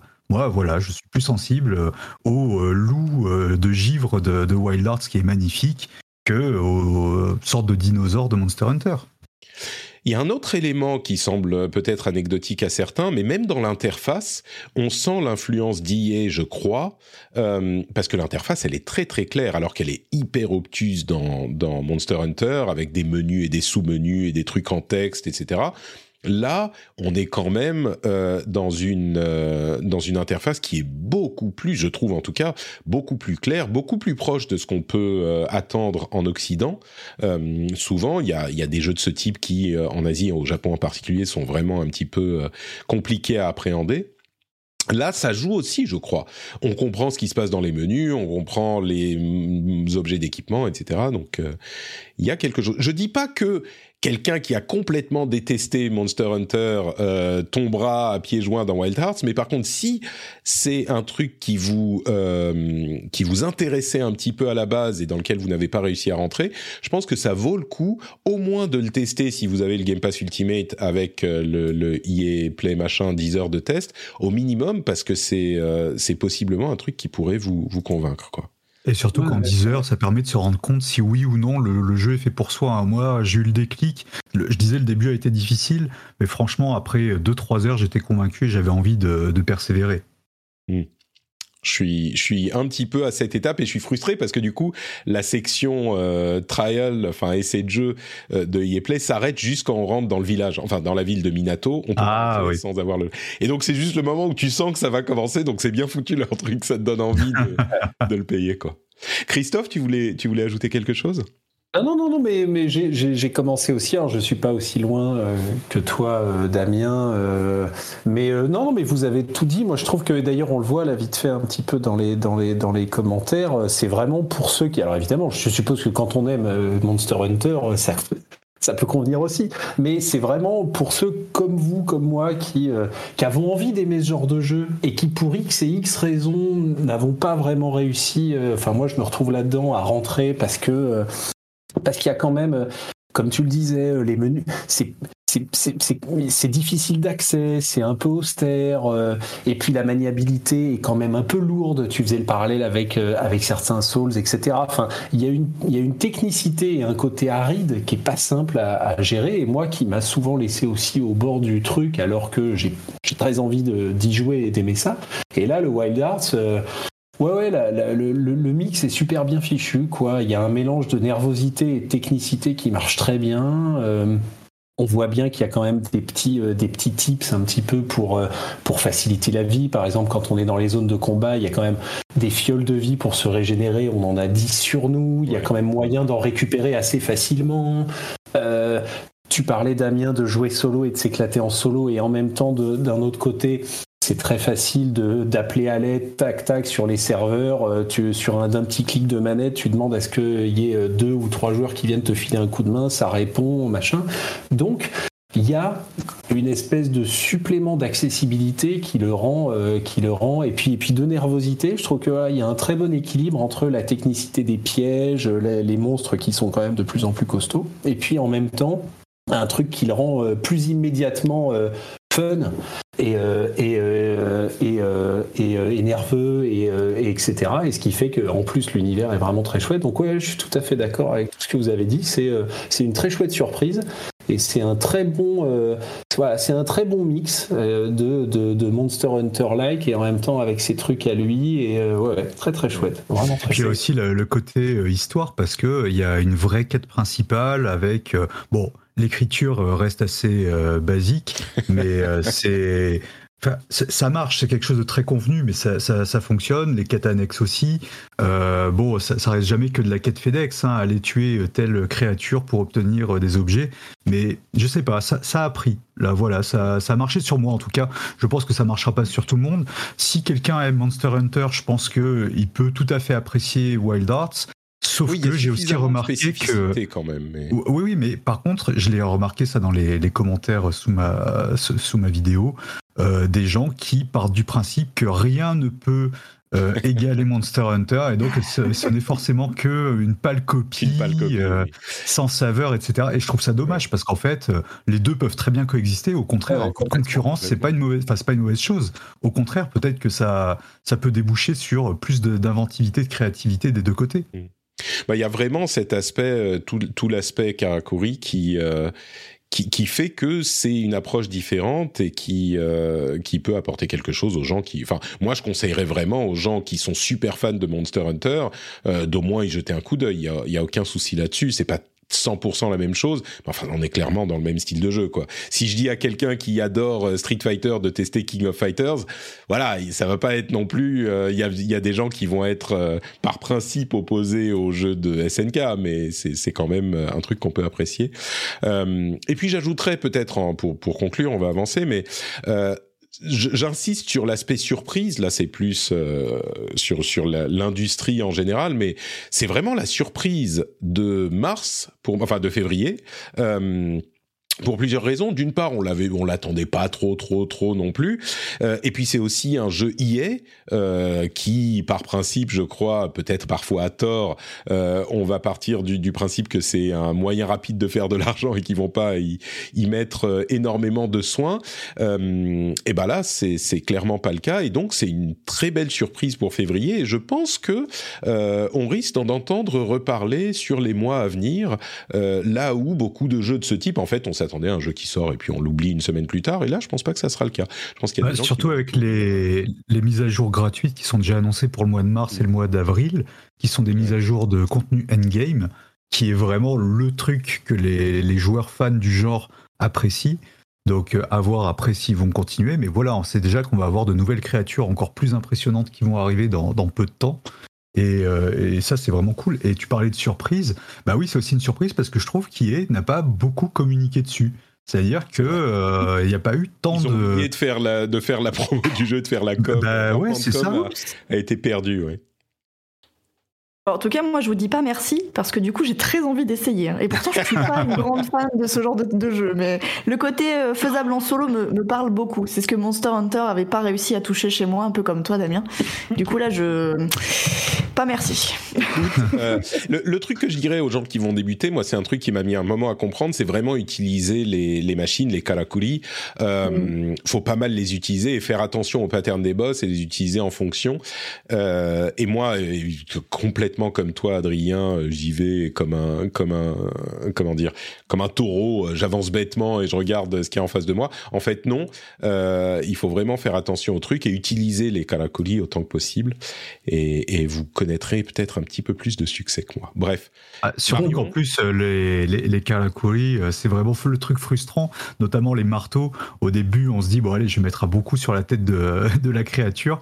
Et en fait, il faut toujours bien, enfin, il faut être dans le bon thème pour les, mettre en place. Parce que si on se loupe et qu'on est trop près de la créature, elle le détruit, mais d'un petit coup de patte. Et c'est tellement frustrant. Donc on passe par cette phase de frustration où on les place toujours mal et toujours même au mauvais moment parce qu'il y a un petit temps de latence entre le moment où il se construit et le moment où il s'active. Et ça, ça rend fou. Mais une fois qu'on a bien chopé le, tempo, bah alors là, c'est du plaisir et on s'amuse à les disposer autour de la créature. Oh là là. C'est vraiment, c'est amusant en fait. Voilà, c'est très amusant. Marion, tu sais ce qu'il te reste à faire, Game Pass Ultimate pour le tester. Euh... Ah bah je, malheureusement, je l'ai, donc du coup, pas merci. Ah, voilà, je sais ce que je vais faire cet après-midi. Merci. Tu vas, tu vas avoir de quoi t'occuper un petit peu en plus des autres jeux que, auxquels tu joues en ce moment. Euh, et oui, d'ailleurs, je l'ai même pas mentionné. Je parle du Game Pass euh, qui est dispo déjà. Et les, les tests sont déjà sortis. Euh, comme quoi, ils n'ont pas attendu le moment de la sortie du jeu pour faire sortir les tests parce qu'ils se doutaient que les premiers retours étaient bons euh, le jeu sort demain au moment où on enregistre, le 17. Donc il n'est pas vraiment encore dispo, le jeu. Et on en parle. Oui, je crois que la note métacritique ah. sort euh, aujourd'hui à 16h ou un truc comme ça, il me semble. Donc euh, je pense qu'elle sera plutôt bonne. Moi je table sur 85 à 90, peut-être 87. Voilà, quelque chose comme ça. donc, Voilà pour Wild Hearts, il est dispo sur toutes les plateformes. En plus, on l'a pas mentionné, mais il y a du crossplay, etc. Donc c'est vraiment, vraiment cool. Euh, Est-ce que tu as joué à autre chose, euh, Damien, ou on avance? Peut-être qu'on va donner la parole à. à, bah, J'ai joué au, au, au, GOTY 2023, mais bon, euh, dois-je en parler? Non, Theater Rhythm Final Bar Line. Euh, le, ah ah. le, le, jeu de rythme de, ah, de, de Square Enix. alors j'exagère, hein, GOTY 2023, il sort le, le 22 juin, mais euh, moi je suis un grand fan de jeux musicaux et enfin. T'as joué à la démo? Voilà, j'ai pensé la démo et puis bah j'ai joué, j'ai sorti, enfin j'ai Square Enix m'avait envoyé le le jeu pour que je puisse faire le, le test et euh, c'est c'est un vrai plaisir. Mais ça c'est le genre de jeu tu lances 5 minutes en me disant je vais jouer à un morceau euh, voilà, et en fait, tu regardes ta montre, ah bah zut, il y a 40 minutes qui se sont écoulées, je suis en retard pour le boulot, qu'est-ce qui va enfin, Ça va pas là. C'est complètement ça. Mais ouais. très très bon jeu euh, qui crée un peu la polémique par rapport à sa polémique, de, enfin, par rapport à sa politique de DLC. Mais bon, ça, je pense qu'on peut oui, pas ça c'est un autre débat, mais on en avait parlé. Oula, pardon. Euh, on en avait parlé il y, a, il y, a, une ou deux semaines quand j'avais testé la démo aussi, et j'avoue que j'étais euh, séduit malgré moi presque euh, par, par, ce truc. C'était vraiment sympa. Le, le... En plus, bon, c'est le, le, coup des musiques que t'aimes bien. Ta, ta, ta, euh, Marion, du coup. Oui. Je crois bon, coup, que tu as joué à euh, différents jeux, dont un qui sort, il sort quand Blanc? Alors Blanc, il est sorti le 14 février pour la, pour ah, la Saint-Valentin. Pour la Saint-Valentin, oui, bien sûr. Et Alors oui, Blanc, très bon timing. Je pense que tu peux jeu... dire Blanc. Bon, je, je, fais. Est-ce que les blank. développeurs disent blanc? Blank. Bah, ils, blanc. Sont, ils sont nantais, donc je pense ah que. Ah, bah, oui. donc ils disent blanc. oui, oui, c'est nantais, euh... c'est français. J'adore les jeux français. Eh ben justement, parlons-en. C'est un jeu qui avait été présenté il y a quelques mois, euh, un petit jeu indé en noir et blanc où on joue deux petits animaux tout mignons. Euh, on peut jouer en coop d'ailleurs, euh, que beaucoup de gens attendaient. J'ai l'impression que, alors. Je veux pas être être méchant avec nos amis nantais, mais j'ai l'impression que les retours sont pas aussi positifs que les attentes euh, étaient élevées. Mais du coup, toi, puisque toi tu l'as eu entre les mains, qu'en penses-tu? Et puis, de quoi il s'agit exactement? Alors, Blanc, il s'agit donc d'un jeu qui ne se fait qu'en coop qu'elle soit locale ou en ligne, on ne peut pas jouer tout seul. Ah. Euh, ce qui est déjà plutôt, moi je trouve ça plutôt appréciable. C'est un vrai parti pris. Et donc c'est un jeu où le l'un des joueurs euh, dirige un petit loup noir et le second un petit fan blanc qui vont devoir en fait s'entraider pour arriver à retrouver euh, leur, leur, leur leur famille respective. On va dire ça comme ça. Alors association forte, enfin de comment dire pour pour la cause ou véritable amitié les gens verront ce qu'ils veulent, mais en tout cas, c'est un jeu voilà, de, d'exploration entre puzzle en fait, et aventure. C'est très mignon, c'est très poétique, c'est très doux en fait comme jeu. Euh, le noir et blanc est extrêmement bien exploité. On a l'impression que le ciel est fait au fusain. Enfin, c'est très très beau.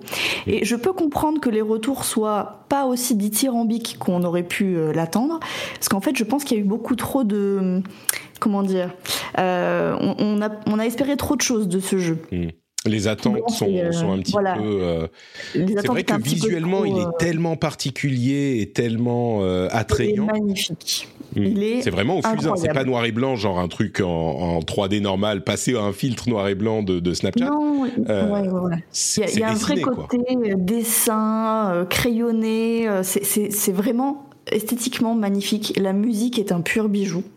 Euh, vraiment, ça m'a rappelé Breath of the Wild au début, mais parce que j'ai zéro culture musicale. Voilà, il y a trois notes de piano. moi, j'ai dit c'est Breath of the Wild.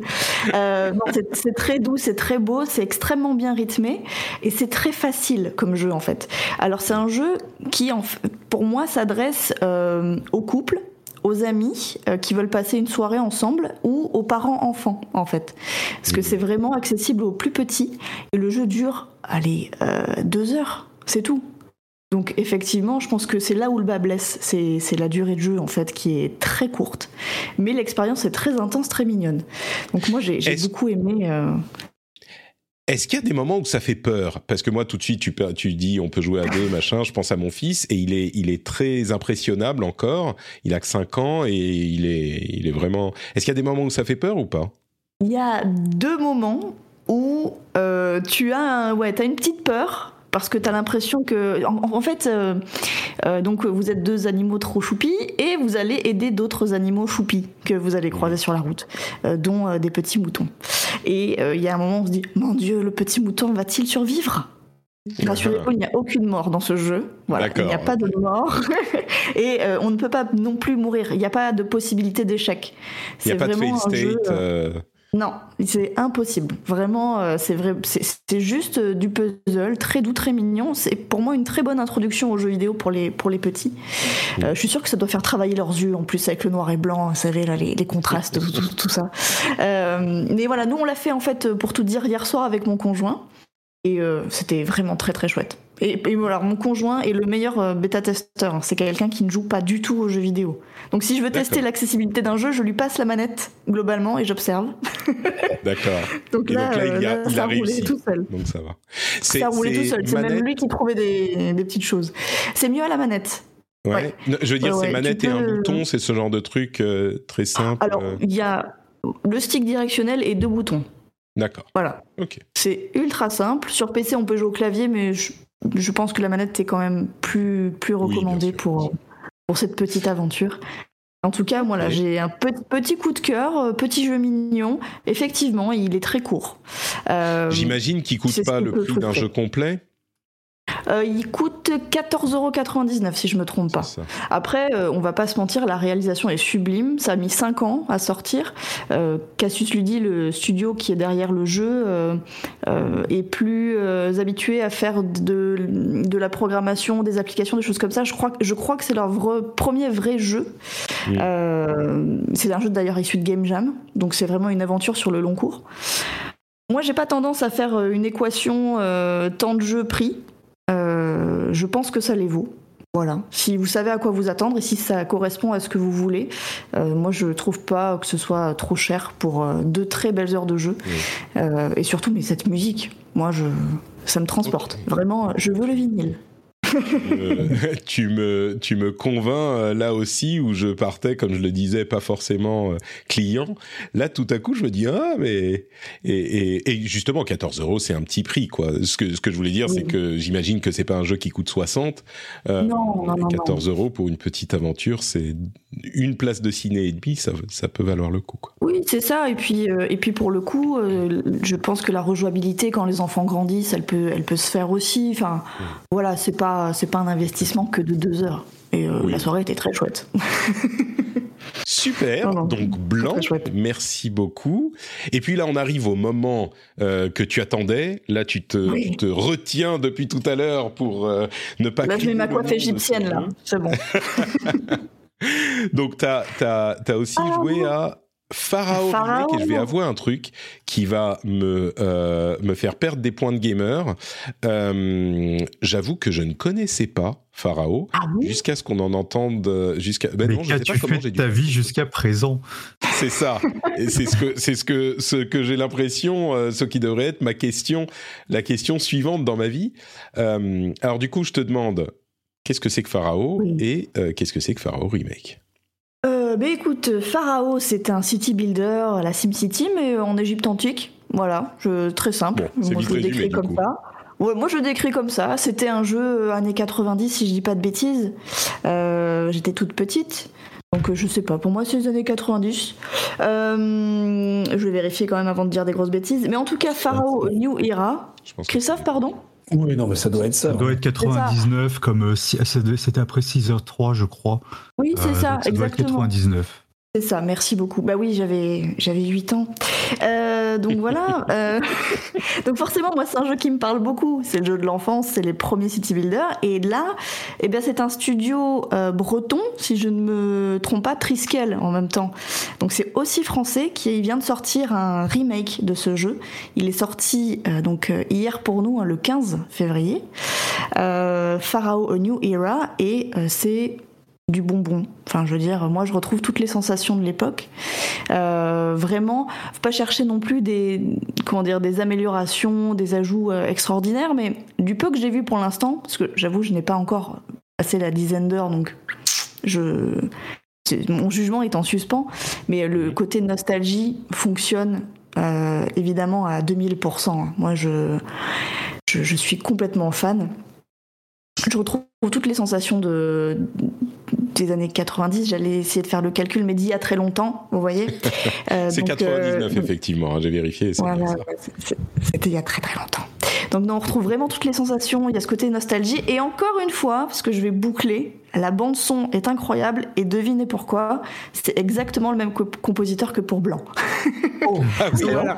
D'accord. Voilà, donc Louis Godard, qui est euh, à mon sens un des talents à suivre au niveau de, la musique de jeux vidéo, de la composition et du sound design, et donc derrière Blanc et aussi derrière le, remake de Pharaoh, il a repris toute la bande son de l'époque et il a réarrangé en fait avec l'aval des compositeurs originaux euh, pour faire quelque chose déjà de de plus moderne évidemment, euh, de respectueux. Et en plus euh, comment dire de plus respectueux aussi des, instruments égyptiens.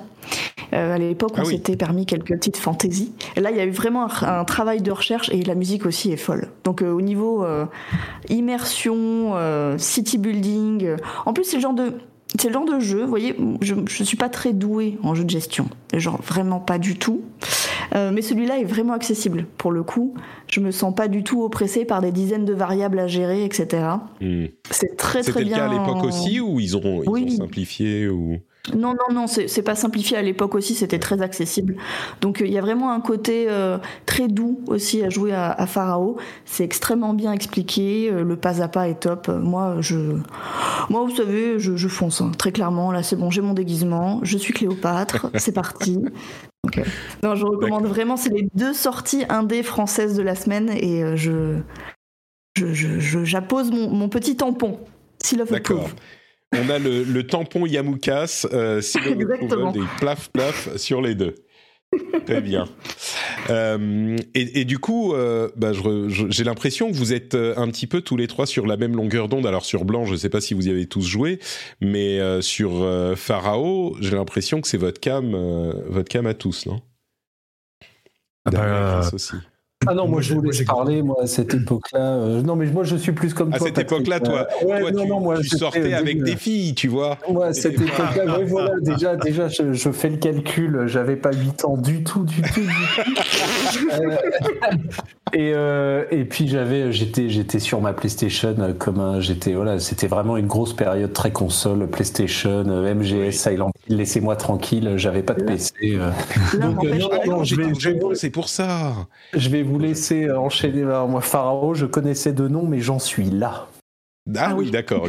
Bah, et du coup, c'est Marion qui nous apprend la vie et qui nous apprend les vrais jeux. C'est ça, c'est ça. Mais oui, mais non, moi j'étais au Japon. Au Japon, ils connaissaient pas à l'époque ce que c'était le PC. Euh, c'était c'était des, des, des mythes euh, de, de, de gaijin étranges, ces choses-là. Donc oui, forcément.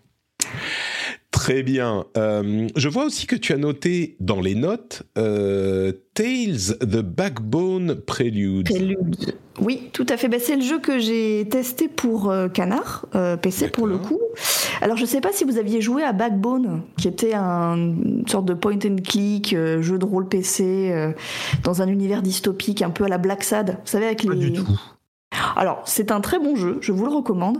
C'est un univers très noir, voilà, très Black Sad, avec les, animaux anthropomorphes. Euh, vous êtes euh, Howard, vous êtes un raton laveur détective, et vous êtes envoyé au départ sur une affaire d'adultère. Donc ça vous... Alors déjà, quand tu dis vous êtes un raton laveur détective, je crois que tu as, convaincu la moitié des auditeurs et perdu l'autre moitié.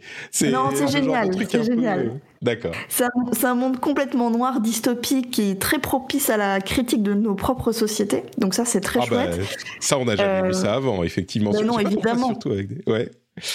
Évidemment. Euh, non, le, jeu de base Black, euh, Blackbone et, Backbone est très très bon, est très très bon. Il est plein de rebondissements, de surprises, etc. Et Tales, The Backbone Prelude, est en fait un, un préquel euh, où on suit le parcours de quatre personnages que l'on connaît, enfin trois personnages que l'on connaît déjà et un nouveau, et euh, donc exactement le même genre de jeu, hein, entre point and click, jeu de rôle, euh, dialogue à choix multiples. Mais le gros écueil de ces deux jeux, autant je pouvais le pardonner à Backbone, premier du nom, autant sur cette suite slash préquelle, je ne peux pas le pardonner, c'est l'illusion de choix. Alors je sais pas ce que vous en pensez vous dans le jeu vidéo, mais moi quand on me fait plusieurs propositions et qu'on me fait croire qu'il y aura un impact, je veux qu'il y ait un impact. voilà, là, il n'y en a aucun. Aucun. C'est d'une frustration. Bah, oh disons que ça, dépend comment c'est fait pour moi. Si euh, vraiment on te le fait croire et c'est genre un des euh, éléments importants du jeu, oui, c'est c'est frustrant si le, le, le, ça suit pas dans l'exécution. D'un autre côté, moi je suis en train de jouer à Persona où tu vois les choix qu'on te donne, c'est euh, t'as deux choix de dialogue, c'est oui et d'accord. Donc ah oui oui. Non mais attends. C'est pas tout à fait la même chose évidemment. non non non. on est on n'est pas sur du. par le truc quoi on n'est pas sur du Persona. en plus, je suis ultra fan de Persona, donc non, c'est pas du tout ça. Non, euh, Backbone, euh, enfin les préludes, c'est vachement plus vicieux. C'est-à-dire que tu as un arbre de choix par personnage, donc tu as plein d'embranchements incroyables. Ah oui. Mais si tu descends tout en bas, il n'y a qu'une seule fin. Ah, et en fait, euh, et en fait, tes actions vont avoir un impact, oui, mais tellement à la marge. En fait, on s'en fiche. Ah, vraiment. Mais c'est le, le, comment on dit, c'est le journée, pas, pas le destination. Euh, enfin, Marion euh, apprécie ah ouais, le voyage. Non, mais... oui, oui, bah, le, bah, oui, bon, bah, j'ai pas vraiment beaucoup apprécié ce voyage-là. Celui de Backbone, ah, premier, allez-y. Mais euh, vous pouvez tout à fait vous passer des préludes. Hein. C'est ah, très beau. Au final, es... oui, c'est parce que j'avais un peu l'impression que que, que t'étais convaincu, mais en fait, pas vraiment. Le, non, c'est très beau. C'est c'est très beau, c'est très bien exécuté. Si vous avez aimé le premier et que vous avez du temps, bon bah pourquoi pas. Hein. Mais en fait, il y a tellement de questions à la fin du premier jeu auxquelles on attend des réponses et qui auraient pu être glissées de manière subtile dans ces préludes. Ces réponses, elles sont pas là. Et, euh, en fait, on a l'impression d'un jeu pour rien presque. Genre mais les mecs, vous, pourquoi? Pourquoi vous avez fait ça en fait? Donc euh, bon, c'est bien. On a l'impression qu'ils testent des mécaniques de jeu aussi. Il y a des espèces de, de puzzles, énigmes, mini-jeux. Il y a une pâle copie d'unpacking. Euh, vous savez, le jeu où on range des. Hmm. on, on ordonne son appart. Voilà, bah. Là, il y a des. Simulator. Exactement. bah là, c'est un mauvais Marie Kondo Simulator. Voilà. Ah oui, alors ça, c'est casse-gueule. Hein. Si tu fais, si tu fais ça pas bien, euh, mais bon. Ah oui, tout, tout, le plaisir d'unpacking, c'était de découvrir des choses en voyant revenir des objets, en voyant certaines choses qui disparaissent, certaines choses qui restent. Là, on a une explication de texte pour chaque petit pot de fleurs qu'on pose. Hmm. Bon, pas, grand intérêt. Donc euh, pour ceux qui ont été ultra fans du premier, euh, jouez-y si vous avez le temps. Ceux qui n'ont pas fait le premier, faites le premier parce qu'il est vraiment chouette. Euh, et si vous n'avez pas beaucoup de temps à passer et que vous préférez Blanc et Pharaon, jouez à Blanc et à Pharaon. Voilà. Même à Wild Hearts, hein, s'il le faut. À Wild Hearts, oh, tu dis avec tellement de dédain, même à Wild Hearts, s'il le faut. Mais je dirais peut-être pas la même chose après avoir essayé. on, s'en reparle. Reparlons-en dans, dans 4 ou 5 heures, euh, les choses auront peut-être changé. Et du coup, du coup, bon, un point and click euh, peut-être un petit peu euh, pas, pas, aussi réussi, on va être gentil dans la formulation, pas aussi réussi qu'il aurait pu l'être. Exactement, pas aussi complet, aussi touffu qu'il aurait pu, qu'on aurait pu espérer qu'il soit. D'accord. Donc ça, c'était euh, Tales, The Backbone Preludes, donc le prequel à euh, Backbone.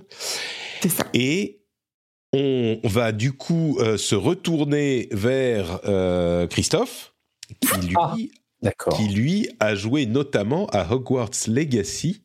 Euh, Hogwarts Legacy, dont on a parlé la semaine dernière, et euh, donc on a parlé du jeu bien sûr, euh, assez longtemps avec Milka Meluna, et on a aussi parlé de la controverse pour ceux qui n'auraient pas des, problèmes évidents que pose la filiation avec J.K. Rowling. Donc on va pas refaire un, couplet là-dessus, mais on en a parlé longuement la semaine dernière.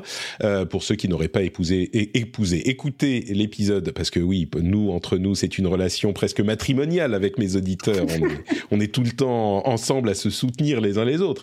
Mais ceux qui n'auraient pas écouté l'épisode de la semaine dernière, on en parle à ce moment. On va pas remettre le couvert. Par contre, je suis curieux de savoir euh, ce que Christophe a pensé du jeu, maintenant qu'on a eu un petit peu de temps pour, pour y jouer. Euh, dis-nous tout. Christophe. Euh, oula, oula, oula. Oui, oui. Non, mais euh, j'ai pas grand chose.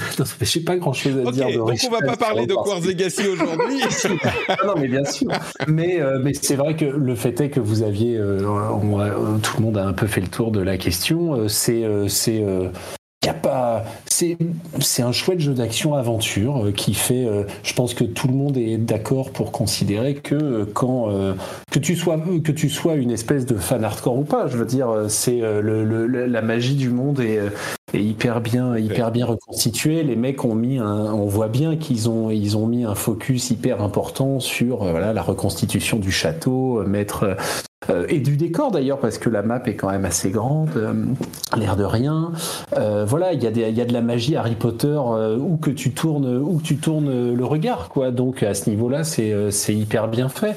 Il y a quelques petites faiblesses parce que on voit bien que, eh ben, du coup, il y a peut-être un peu moins de soins apportés, par exemple, au quai annexe, des élèves filés par les filés par les élèves, qui sont quand même très sur une base de tiens, trouve-moi trouve-moi 100 machins, et puis toi, trouve-moi 50 bidules. va tuer, va tuer 10 loups de World of Warcraft. Voilà, c'est ça, ou alors c'est les plumes du premier, du deuxième Assassin's Creed, là, quand tu sais qu'il va falloir, euh, bon, bref, gravir des toits pendant des heures pour trouver 90 plumes dans Florence. Bon, ça, ça joue un peu beaucoup là-dessus, sans doute un peu par facilité.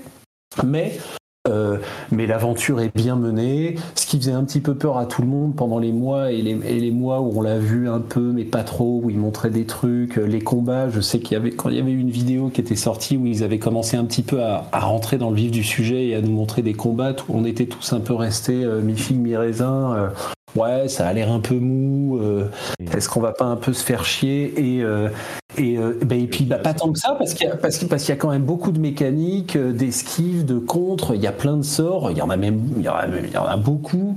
Euh, donc, donc les combats sont assez rythmés, bien fichus. Bon voilà, c'est c'est un chouette jeu d'aventure dans l'univers Harry Potter qui fait hyper bien son truc. C'est voilà, donc moi je joue à ça parce que effectivement on a beaucoup de voilà beaucoup de magazines et notamment pas mal de magazines euh, qui s'adresse euh, qui s'adresse à un jeune public et qui sont friands de le voir arriver. Je dis de le voir arriver parce qu'il est sorti sur New Gen, mais sauf qu'il sort encore euh, il sort en avril sur sur PS4 qui est quand même encore qui est quand même encore la console.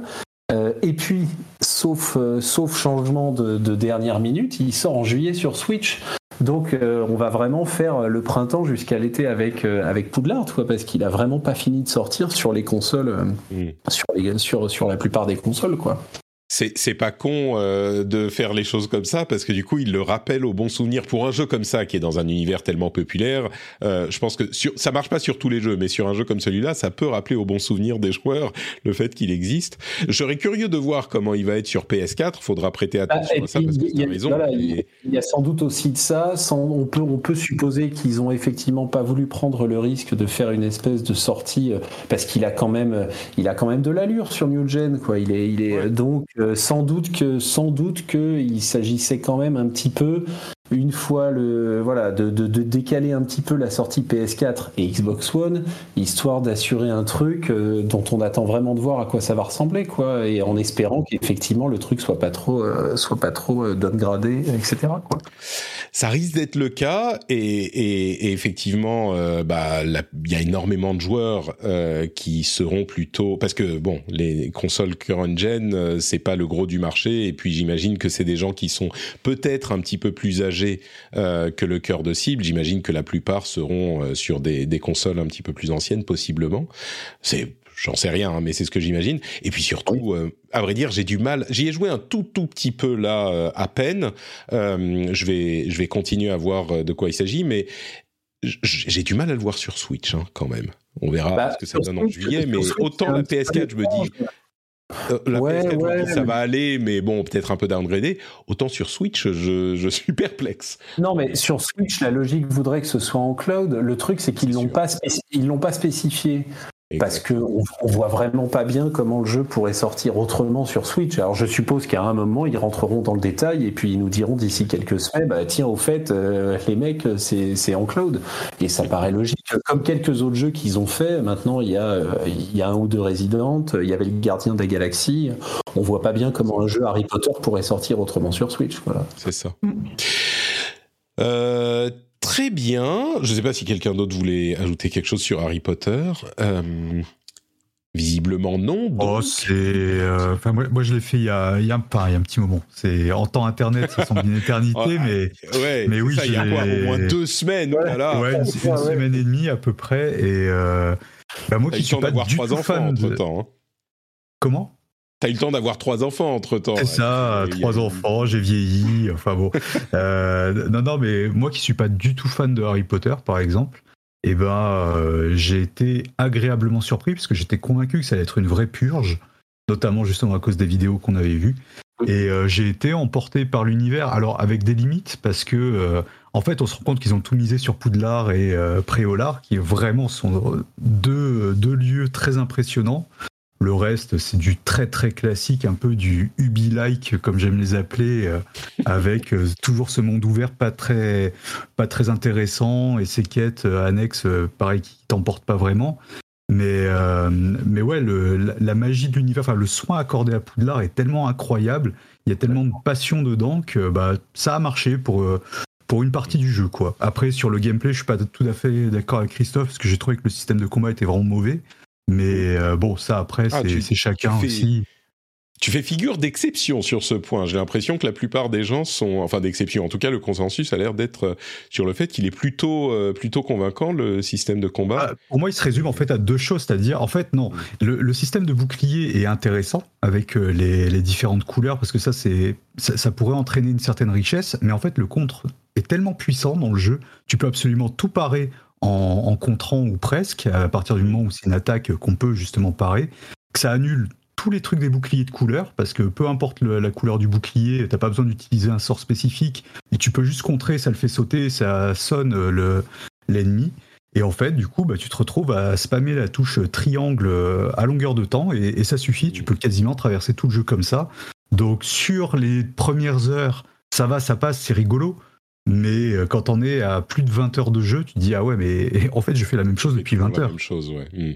Mais c'est moi qui, euh, en fait, le jeu, je le vois comme vraiment un jeu euh, destiné au très grand public et aux gens qui ne jouent pas aux jeux vidéo, principalement. Ça ne veut pas dire que quand on aime les jeux vidéo, on peut pas aimer le jeu. Non, non, pas du tout. Mais je pense que vraiment, ça se destine à ce public-là. Pour, et voilà, il est obligé de faire des compromis. Fait le cas, on peut le comprendre, un jeu comme ça. Oui, oui. Ça va et, c'est ça, c'est pas ça qui va faire que c'est un, mauvais jeu, hein, pas du tout. Le, mais voilà, il faut avoir conscience des compromis qui, qui sont faits, et c'est pas grave parce que l'univers est charmant euh, par ailleurs.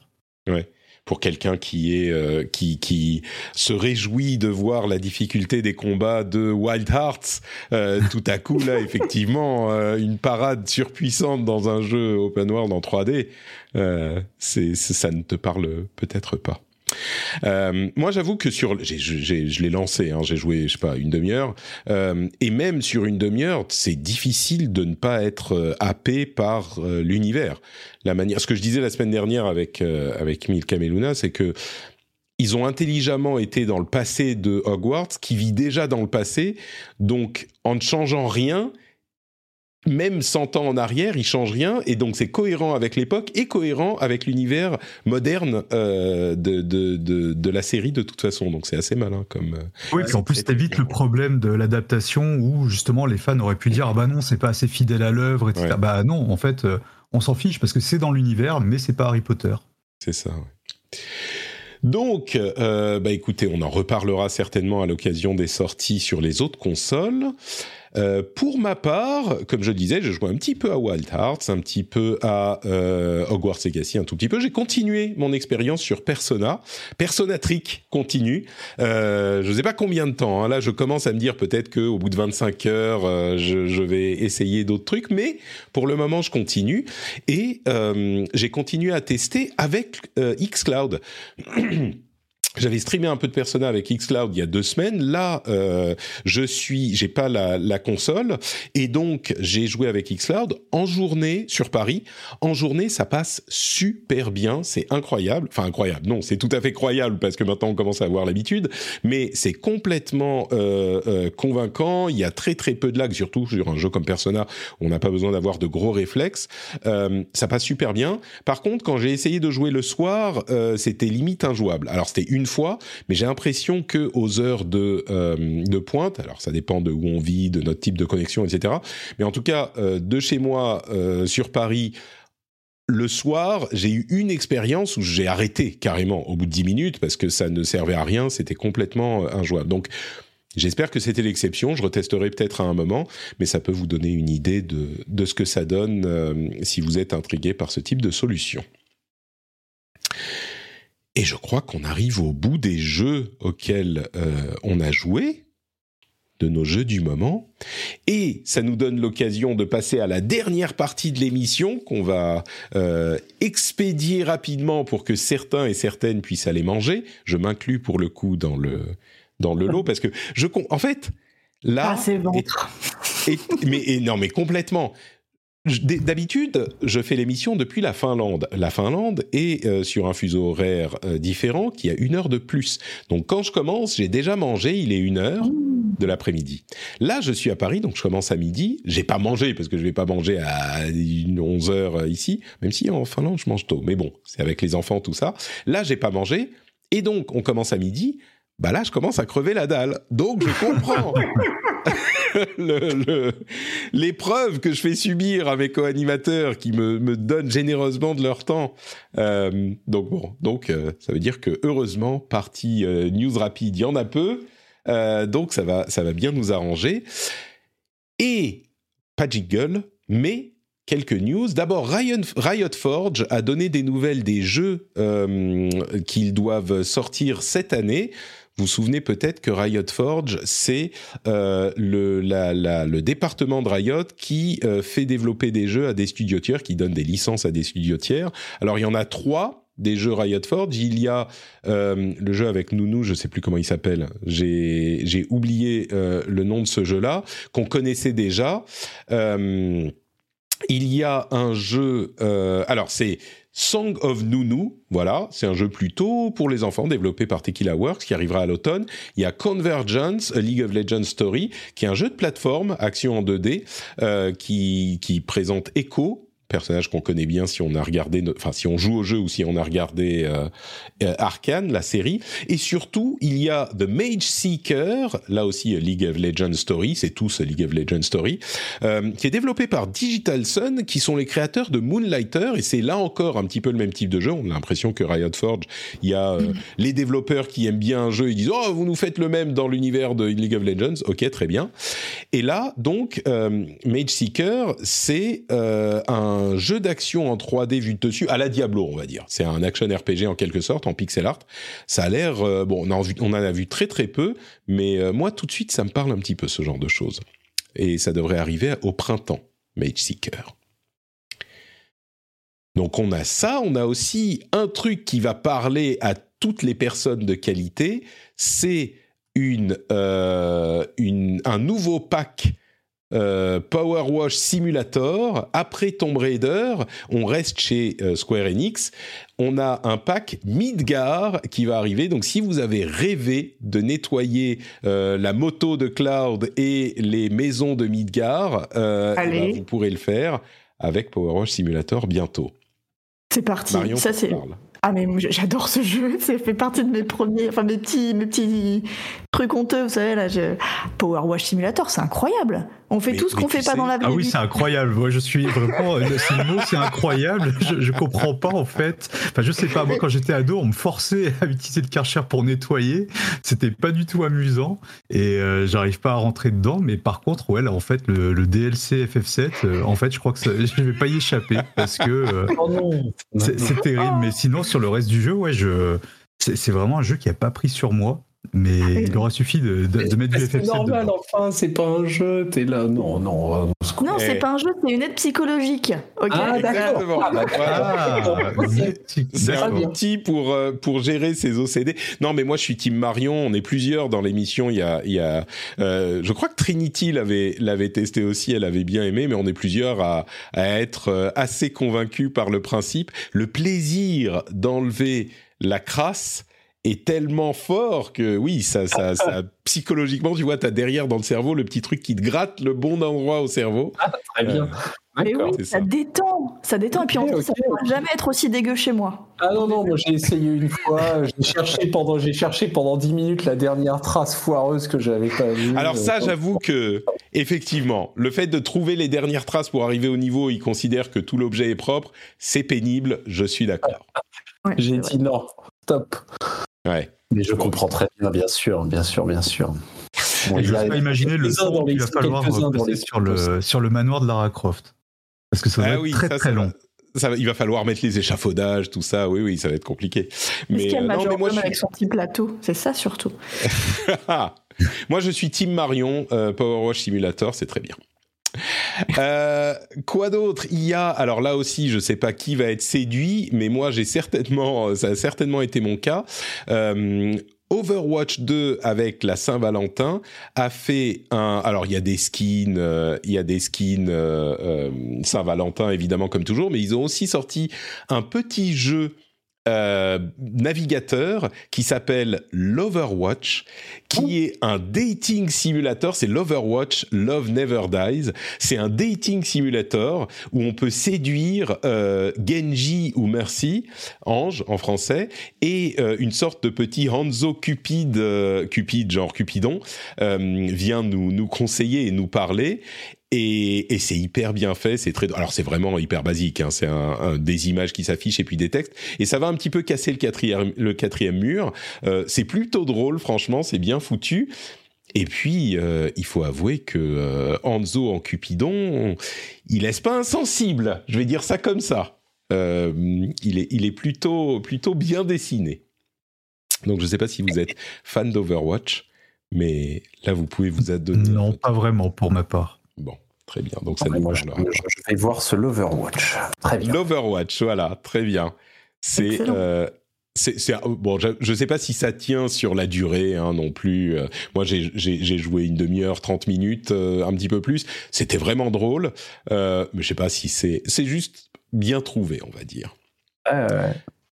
L'Overwatch. quoi d'autre? EA, vous savez qu'ils perdent la licence FIFA cette année. Le FIFA de cette année ne sera pas FIFA, ça sera EA Football Club. Et donc, la grande question, alors là, c'est presque une, un enjeu euh, pour l'industrie comment est-ce que EA va réussir à faire un jeu de football sans la licence FIFA? Euh, Il n'y aura pas les équipes, il n'y aura pas les joueurs. Enfin, c'est vraiment un, énorme, un énorme problème pour leur jeu. FIFA avait visiblement demandé, euh, je sais pas moi, 2 milliards au lieu des 1 milliard qu'il demandait habituellement à, à, à EA parce qu'ils considèrent que EA qui a une sorte d'imprimante à argent, vous savez, avec euh, Ultimate Team, en vous vendant des paquets de cartes eh bien, euh, devait euh, donner plus pour la licence. EA a dit, a montré un de leurs doigts. Et là, ce qu'on entend, c'est qu'ils seraient allés négocier directement avec la Première League en Angleterre. Donc, on aura au moins les, euh, les équipes anglaises dans le jeu, j'imagine qu'ils vont aller négocier directement en fait avec les ligues nationales. Euh, peut-être qu'ils auront un deal avec la FFF, c'est une rumeur, hein, mais ils seraient en train de signer un, deal avec la Première Ligue, peut-être avec la FFF, peut-être avec d'autres ligues dont je ne connais pas le nom dans les différents pays, mais ça serait un moyen un petit peu de garder l'intérêt du truc et puis d'avoir les joueurs sans avoir la, FIFA directement. Quoi. Oui, oui, non, mais a priori ils y arriveront parce que bon, moi je connais pas assez bien les deals et ce milieu-là, mais il avait été dit et expliqué, me semble-t-il, que euh, qu'effectivement les droits des clubs c'était différent, les droits des joueurs aussi, parce qu'en fait c'est la c'est la FIF Pro qui gère ce genre de choses. Euh, la FIF Pro, c'est la fédération internationale des, euh, des footballeurs professionnels, je crois, un truc comme ça. Donc il me semble, on verra bien, de toute façon, c'est tellement, effectivement, comme tu l'as dit, l'Ultimate Team et puis FIFA en général, c'est tellement une machine à revenus insensée pour Electronic Arts euh, qu'on les voit mal pas être capables de, euh, de, de retomber sur leurs pattes et d'avoir et d'avoir toutes les équipes. Même un Konami qui est en galère depuis des années et qui a, qui a mis à mort euh, sa série, il n'empêche que les dernières années, ils avaient quand même, ils avaient quand même, ils avaient les clubs, ils avaient les joueurs. Alors il y avait toujours un ou deux championnats qui tiraient, qui tiraient un peu la patte, mais ils avaient ce qu'il fallait, alors que pourtant, alors que pourtant, c'était pas FIFA quoi. Donc a priori, euh, je sais pas trop comment tout ça se décide, mais je pense pas qu'il y ait d'obstacles trop euh, trop majeurs, si ce n'est que, comme tu l'as dit, euh, ça s'appelle pas FIFA quoi. Voilà. Je, je, me disais, moi, au moment de l'annonce de ce changement, que FIFA allait très vite dealer, bah justement, peut-être avec Konami ou un autre développeur qui aurait pu faire un jeu de foot vite fait avec le nom FIFA. D'après ce qu'on avait entendu ces derniers mois, ils sont plutôt dirigés avec l'habileté le, euh, qu'on peut leur imaginer vers des jeux mobiles et des trucs en NFT. Donc, bravo, bien joué. Mais j'imaginais, moi, la confrontation euh, le, la première année, c'est décisif. Là, en 2023, quand le jeu de, de EA ne s'appelle plus FIFA, euh, le, joueur qui va dans les, à sa Fnac et qui dit je voudrais le FIFA, et le vendeur qui lui dit alors attendez, je vais vous expliquer. Vous voulez lequel? Est-ce que vous voulez le jeu auquel vous jouez depuis longtemps qui s'appelle plus FIFA? Est-ce que vous voulez le nouveau jeu FIFA machin? Mais clairement, FIFA a très mal préparé son truc parce qu'il y aura ah bah oui, parce qu'effectivement, il y aura pas de, il y aura, il y aura pas FIFA en rayon quoi. Donc euh, tant mieux pour eux quoi. Hein, c'est sûr. Ah bah, tant mieux pour EA, il y aura pas le choix, ça c'est sûr. C'est quand même incroyable qu'ils aient aussi mal géré le truc parce que je sais que la FIFA ça brasse des milliards et des milliards, mais enfin clairement, ils accordent une importance euh, non nulle à ce jeu. Ils auraient pu mettre quelqu'un en charge du dossier et lui dire bon bah trouve-nous un dev pour nous faire un jeu FIFA, même s'il n'est pas incroyable. Enfin bon, bref. Euh, quoi d'autre, quoi d'autre? Euh, Il y a une grosse fournée de jeux dans le PlayStation Plus Extra en février euh, des jeux plutôt de qualité. Alors il y a The Quarry, Outriders qui était sur euh, Game Pass depuis longtemps, Scarlet Nexus qui était sur Game Pass depuis longtemps aussi, mais il y a aussi Borderlands 3, Tekken 7, euh, Earth Defense Force 5, Ace Combat 7, bon d'autres jeux que vous connaissez peut-être un peu moins, il y a I Am Setsuna, et puis surtout Horizon, euh, non pas euh, Horizon Forbidden West, qui arrive dès le mois de février. Donc c'est quoi, un an après la sortie? Euh, C'est pile un an, hein, c'est bien ça. Donc on peut se demander si c'est pas le format qu'ils vont utiliser en mettant leur jeu non pas au moment de la sortie dans leur offre d'abonnement, mais un an après. Et, et, du coup, ça peut nous donner parce que là, Horizon Forbidden West, c'est pas du tout innocent de le voir arriver dans le PlayStation Plus Extra, c'est un choix stratégique extrêmement important. Donc s'ils ont choisi de le faire comme ça, évidemment, ils l'annonceront jamais euh, clairement. Mais euh, l'arrivée un an après la sortie, peut-être que c'est le template qu'ils vont utiliser euh, à l'avenir. Donc ça vous donne une idée un petit peu de ce qu'on pourra avoir dans, dans cette offre. Euh, on verra s'ils enchaînent avec euh, s'ils enchaînent avec GT7 par exemple, qui était l'autre gros. Ils étaient sortis coup sur coup l'année dernière. Il y avait eu Horizon euh, en février et puis quelques semaines plus tard, début mars, GT7. On verra un petit peu si s'ils suivent le tempo. Auquel cas, effectivement, ça doit vouloir dire que ça sera leur, leur nouvelle manière de procéder, quoi. Ça renvoie un peu à ce qu'on disait tout à l'heure, quoi. Bon, un an, un an d'écart avec la sortie, euh, ce qui rend quand même le, ce qui rend quand même l'offre effectivement hyper intéressante parce que tout le monde passe pas son temps à jouer à des jeux euh, des One et à les retourner en trois semaines quoi. Euh, c'est c'est exact. Euh, euh, Grand Turismo 7, c'est exactement le genre de jeu sur lequel je passerai volontiers quelques heures euh, et pour voir même si ça me séduit et peut-être jouer plus longtemps. Mais mais je suis pas prêt à payer les 70 euros même avec le hashtag c'est mon c'est pour le boulot euh, fameux dans dans ma communauté. Mais euh, hmm. même pour ça, je me dis bah s'il sort un an après, ok pourquoi pas. C'est un truc que je peux tester et voir ce que ça donne. Euh, un an après, ça me paraît raisonnable parce que les gens qui veulent vraiment jouer, ils, ils vont pas se dire bon ça va, j'y jouerai dans un an. Les gens qui veulent jouer, ils veulent jouer maintenant. Ouais, ouais, Mais ceux qui sont pas complètement euh, à fond à fond, ils peuvent se dire on peut attendre un an, il, il arrivera quoi. Et enfin, si vous êtes super méga fan du jeu Psychonauts, Psychonauts et notamment du 2, eh bien sachez que Double Fine a sorti un documentaire. Alors vous dites, euh, vous dites ah bah cool, j'ai 40 minutes, je vais regarder ça ce, ce, ce midi en mangeant. Non non non, euh, c'est Double Fine. Ils ont fait un documentaire en 32 parties. Et 32 parties, c'est pas 32 parties de, 10 minutes, hein. C'est 32 parties de genre 20, 30, 40 minutes, quoi. Ah oui, quand même. Euh, bah, c'est une série à grignoter, quoi. Bon, c'est ça. une grosse série, ça, 32 parties, c'est oui, oui. On a déjà sept saisons, bim, allez. Exactement. Et c'est sur cette news euh, rigolote qu'on conclut cet épisode et que je, sur laquelle je remercie également euh, mes trois co-animateurs d'avoir été présents. Quel moment formidable partagé en votre compagnie. Merci beaucoup mille fois d'avoir été là. Et euh, avant de se quitter, bah évidemment, je vous donne l'opportunité de nous redire où on peut vous retrouver. alors comment j'avais fait Dans quel ordre? On avait dit Christophe en, en, premier parce que c'est le plus, plus parce qu'il est vieux non, mais le plus vieux, tu vois, dans l'ancienneté, euh, c'est le droit d'ancienneté dans l'émission. Ah oui, hein, c'est vrai, oui, c'était ça, c'était ça. ça. Ben non, mais. Euh, retrouve ton Christophe. En kiosque, en kiosque, voilà. Moi et d'autres, on nous retrouve en kiosque et euh, c'est une bonne chose d'aller y faire un tour de temps en temps. Donc euh, allez voir en kiosque, regardez s'il y a des magazines de jeux vidéo et on sera dans certains. Quand il y a marqué jeux vidéo sur la couve, normalement, on est là. Pour la plupart. Merci beaucoup, Christophe. On mettra pour toi et pour tous les autres, évidemment, le lien euh, du compte Twitter dans les notes de l'émission. Euh, en deuxième, alors deuxième euh, plus plus plus ancienne de l'émission, c'est Marion. Donc oui. on peut te retrouver. Oh ben, je pense que le plus simple, c'est euh, sur Twitter. Hein. Je parle de, tout ce que je fais là-dessus. Euh, vous avez le lien vers ma chaîne Twitch euh, sur mon compte Twitter également. Et puis on se retrouvera sans doute à la radio, peut-être à Radio France, et puis dans des magazines papier. Donc Canard PC, le prochain. Achetez des magazines papier, je, je, corrobore. c'est important. Soutenez la presse, c'est important. Et, puis on verra. On verra quelles autres aventures s'ouvrent moi plus tard. Ça, ça, ressemble à une certaine forme de teasing qui ne dit pas son J'adore m'autotiser, mais souvent il n'y a pas grand-chose. mais du coup, je vois, je vois que je ne te suivais pas sur Twitch. Tu Twitch, euh, tu Twitch souvent ou c'est occasionnel? C'est assez occasionnel, mais je vais essayer de m'y mettre un petit peu plus. Bon, ça fait deux ans que je dis ça, mais c'est comme euh, j'arrête de fumer, j'arrête de boire, tout ça. Euh, non, non, de, temps en temps, et évidemment du, du jeu indé français. C'est mon petit dada. Et, en l'occurrence, ta dernière diffusion, c'est sur Blanc. Je crois que c'est comme ça qu'on le, prononce. Tout à fait, c'est Blanc. Ça, se dit à la nantaise.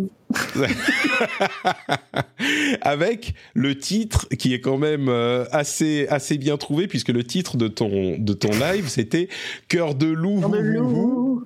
C'est ça. Mais oui, c'est Philippe Laville, j'adore. Bah oui, exactement. Je crois. Pas le temps de tout lui dire, mais au moins deux heures de, stream, c'était très chouette. Oui, vous avez peut-être compris que j'adore la chanson française rétro aussi. C'est terrible. eh bien, écoute, c'est euh, aussi sur Twitch. Le lien vers le compte Twitter sera dans les notes de l'émission comme celui de la marmotte du ciel, euh, le petit dernier, le tout jeune, là, euh, qui nous a aussi accompagnés. Où te retrouve-t-on sur Internet, mon, mon petit? Eh ben, sur YouTube principalement, hein, c'est là que, que j'officie euh, le plus. Et euh, sinon sur Twitter, euh, j'ai un tout petit compte Twitter qui a très très peu de visibilité. C'est un peu le réseau de l'enfer que j'ai jamais voulu utiliser pendant des années. et j'essaye de, de m'y mettre. Voilà, je, je, me dis que ça peut être un outil puissant, donc j'essaye de, de l'utiliser correctement. Mais l'essentiel de mon travail est vraiment sur YouTube. Très bien. Oui, alors sans spoiler mon, mon rendez-vous tech, euh, t'as pas choisi le meilleur moment pour pour te mettre à, à, à, pousser ton compte Twitter, euh, mais on, il sera quand même en lien dans les notes de l'émission. Ce que je te recommande de faire, euh, peut-être, c'est de mettre le ah oui, tu as le lien vers ton compte euh, YouTube sur ton compte Twitter. En tout cas. C'est Sky Marmotte, c'est pas difficile à retenir. Vous allez chercher Sky Marmotte sur euh, YouTube et vous le retrouverez de toute façon. Merci à vous trois. Pour ma part, c'est Note Patrick un petit peu partout. Vous avez euh, dans les notes de l'émission des euh, liens vers tout ce que je fais, que ce soit euh, bah, mes émissions, mes podcasts, ou la communauté Discord, ou les lives sur Twitch, ou même encore le soutien sur Patreon. vous pouvez nous retrouver là-bas très facilement. Vous pouvez soutenir l'émission très facilement. Et bah, pour le reste, écoutez, on se retrouve dans une semaine, une semaine pour un nouveau rendez-vous tech, un nouveau rendez-vous jeu. Et si vous êtes euh, fan de tech, il y a le rendez-vous tech aussi le mardi, donc vous pouvez nous suivre là-dessus également. Je vous fais de grosses bises à tous et à toutes, et on se retrouve à ce moment. Ciao, ciao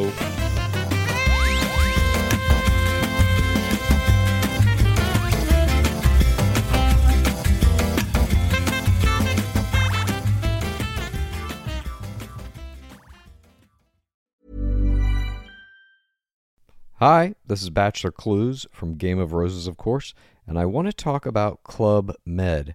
Everybody knows Club Med has been the pioneer of the all inclusive resort since 1950, with almost 70 resorts worldwide, ranging from beachside destinations in the Caribbean and Mexico to exotic locations like the Maldives and Morocco, or even the mountain destinations like Japan and the European Alps.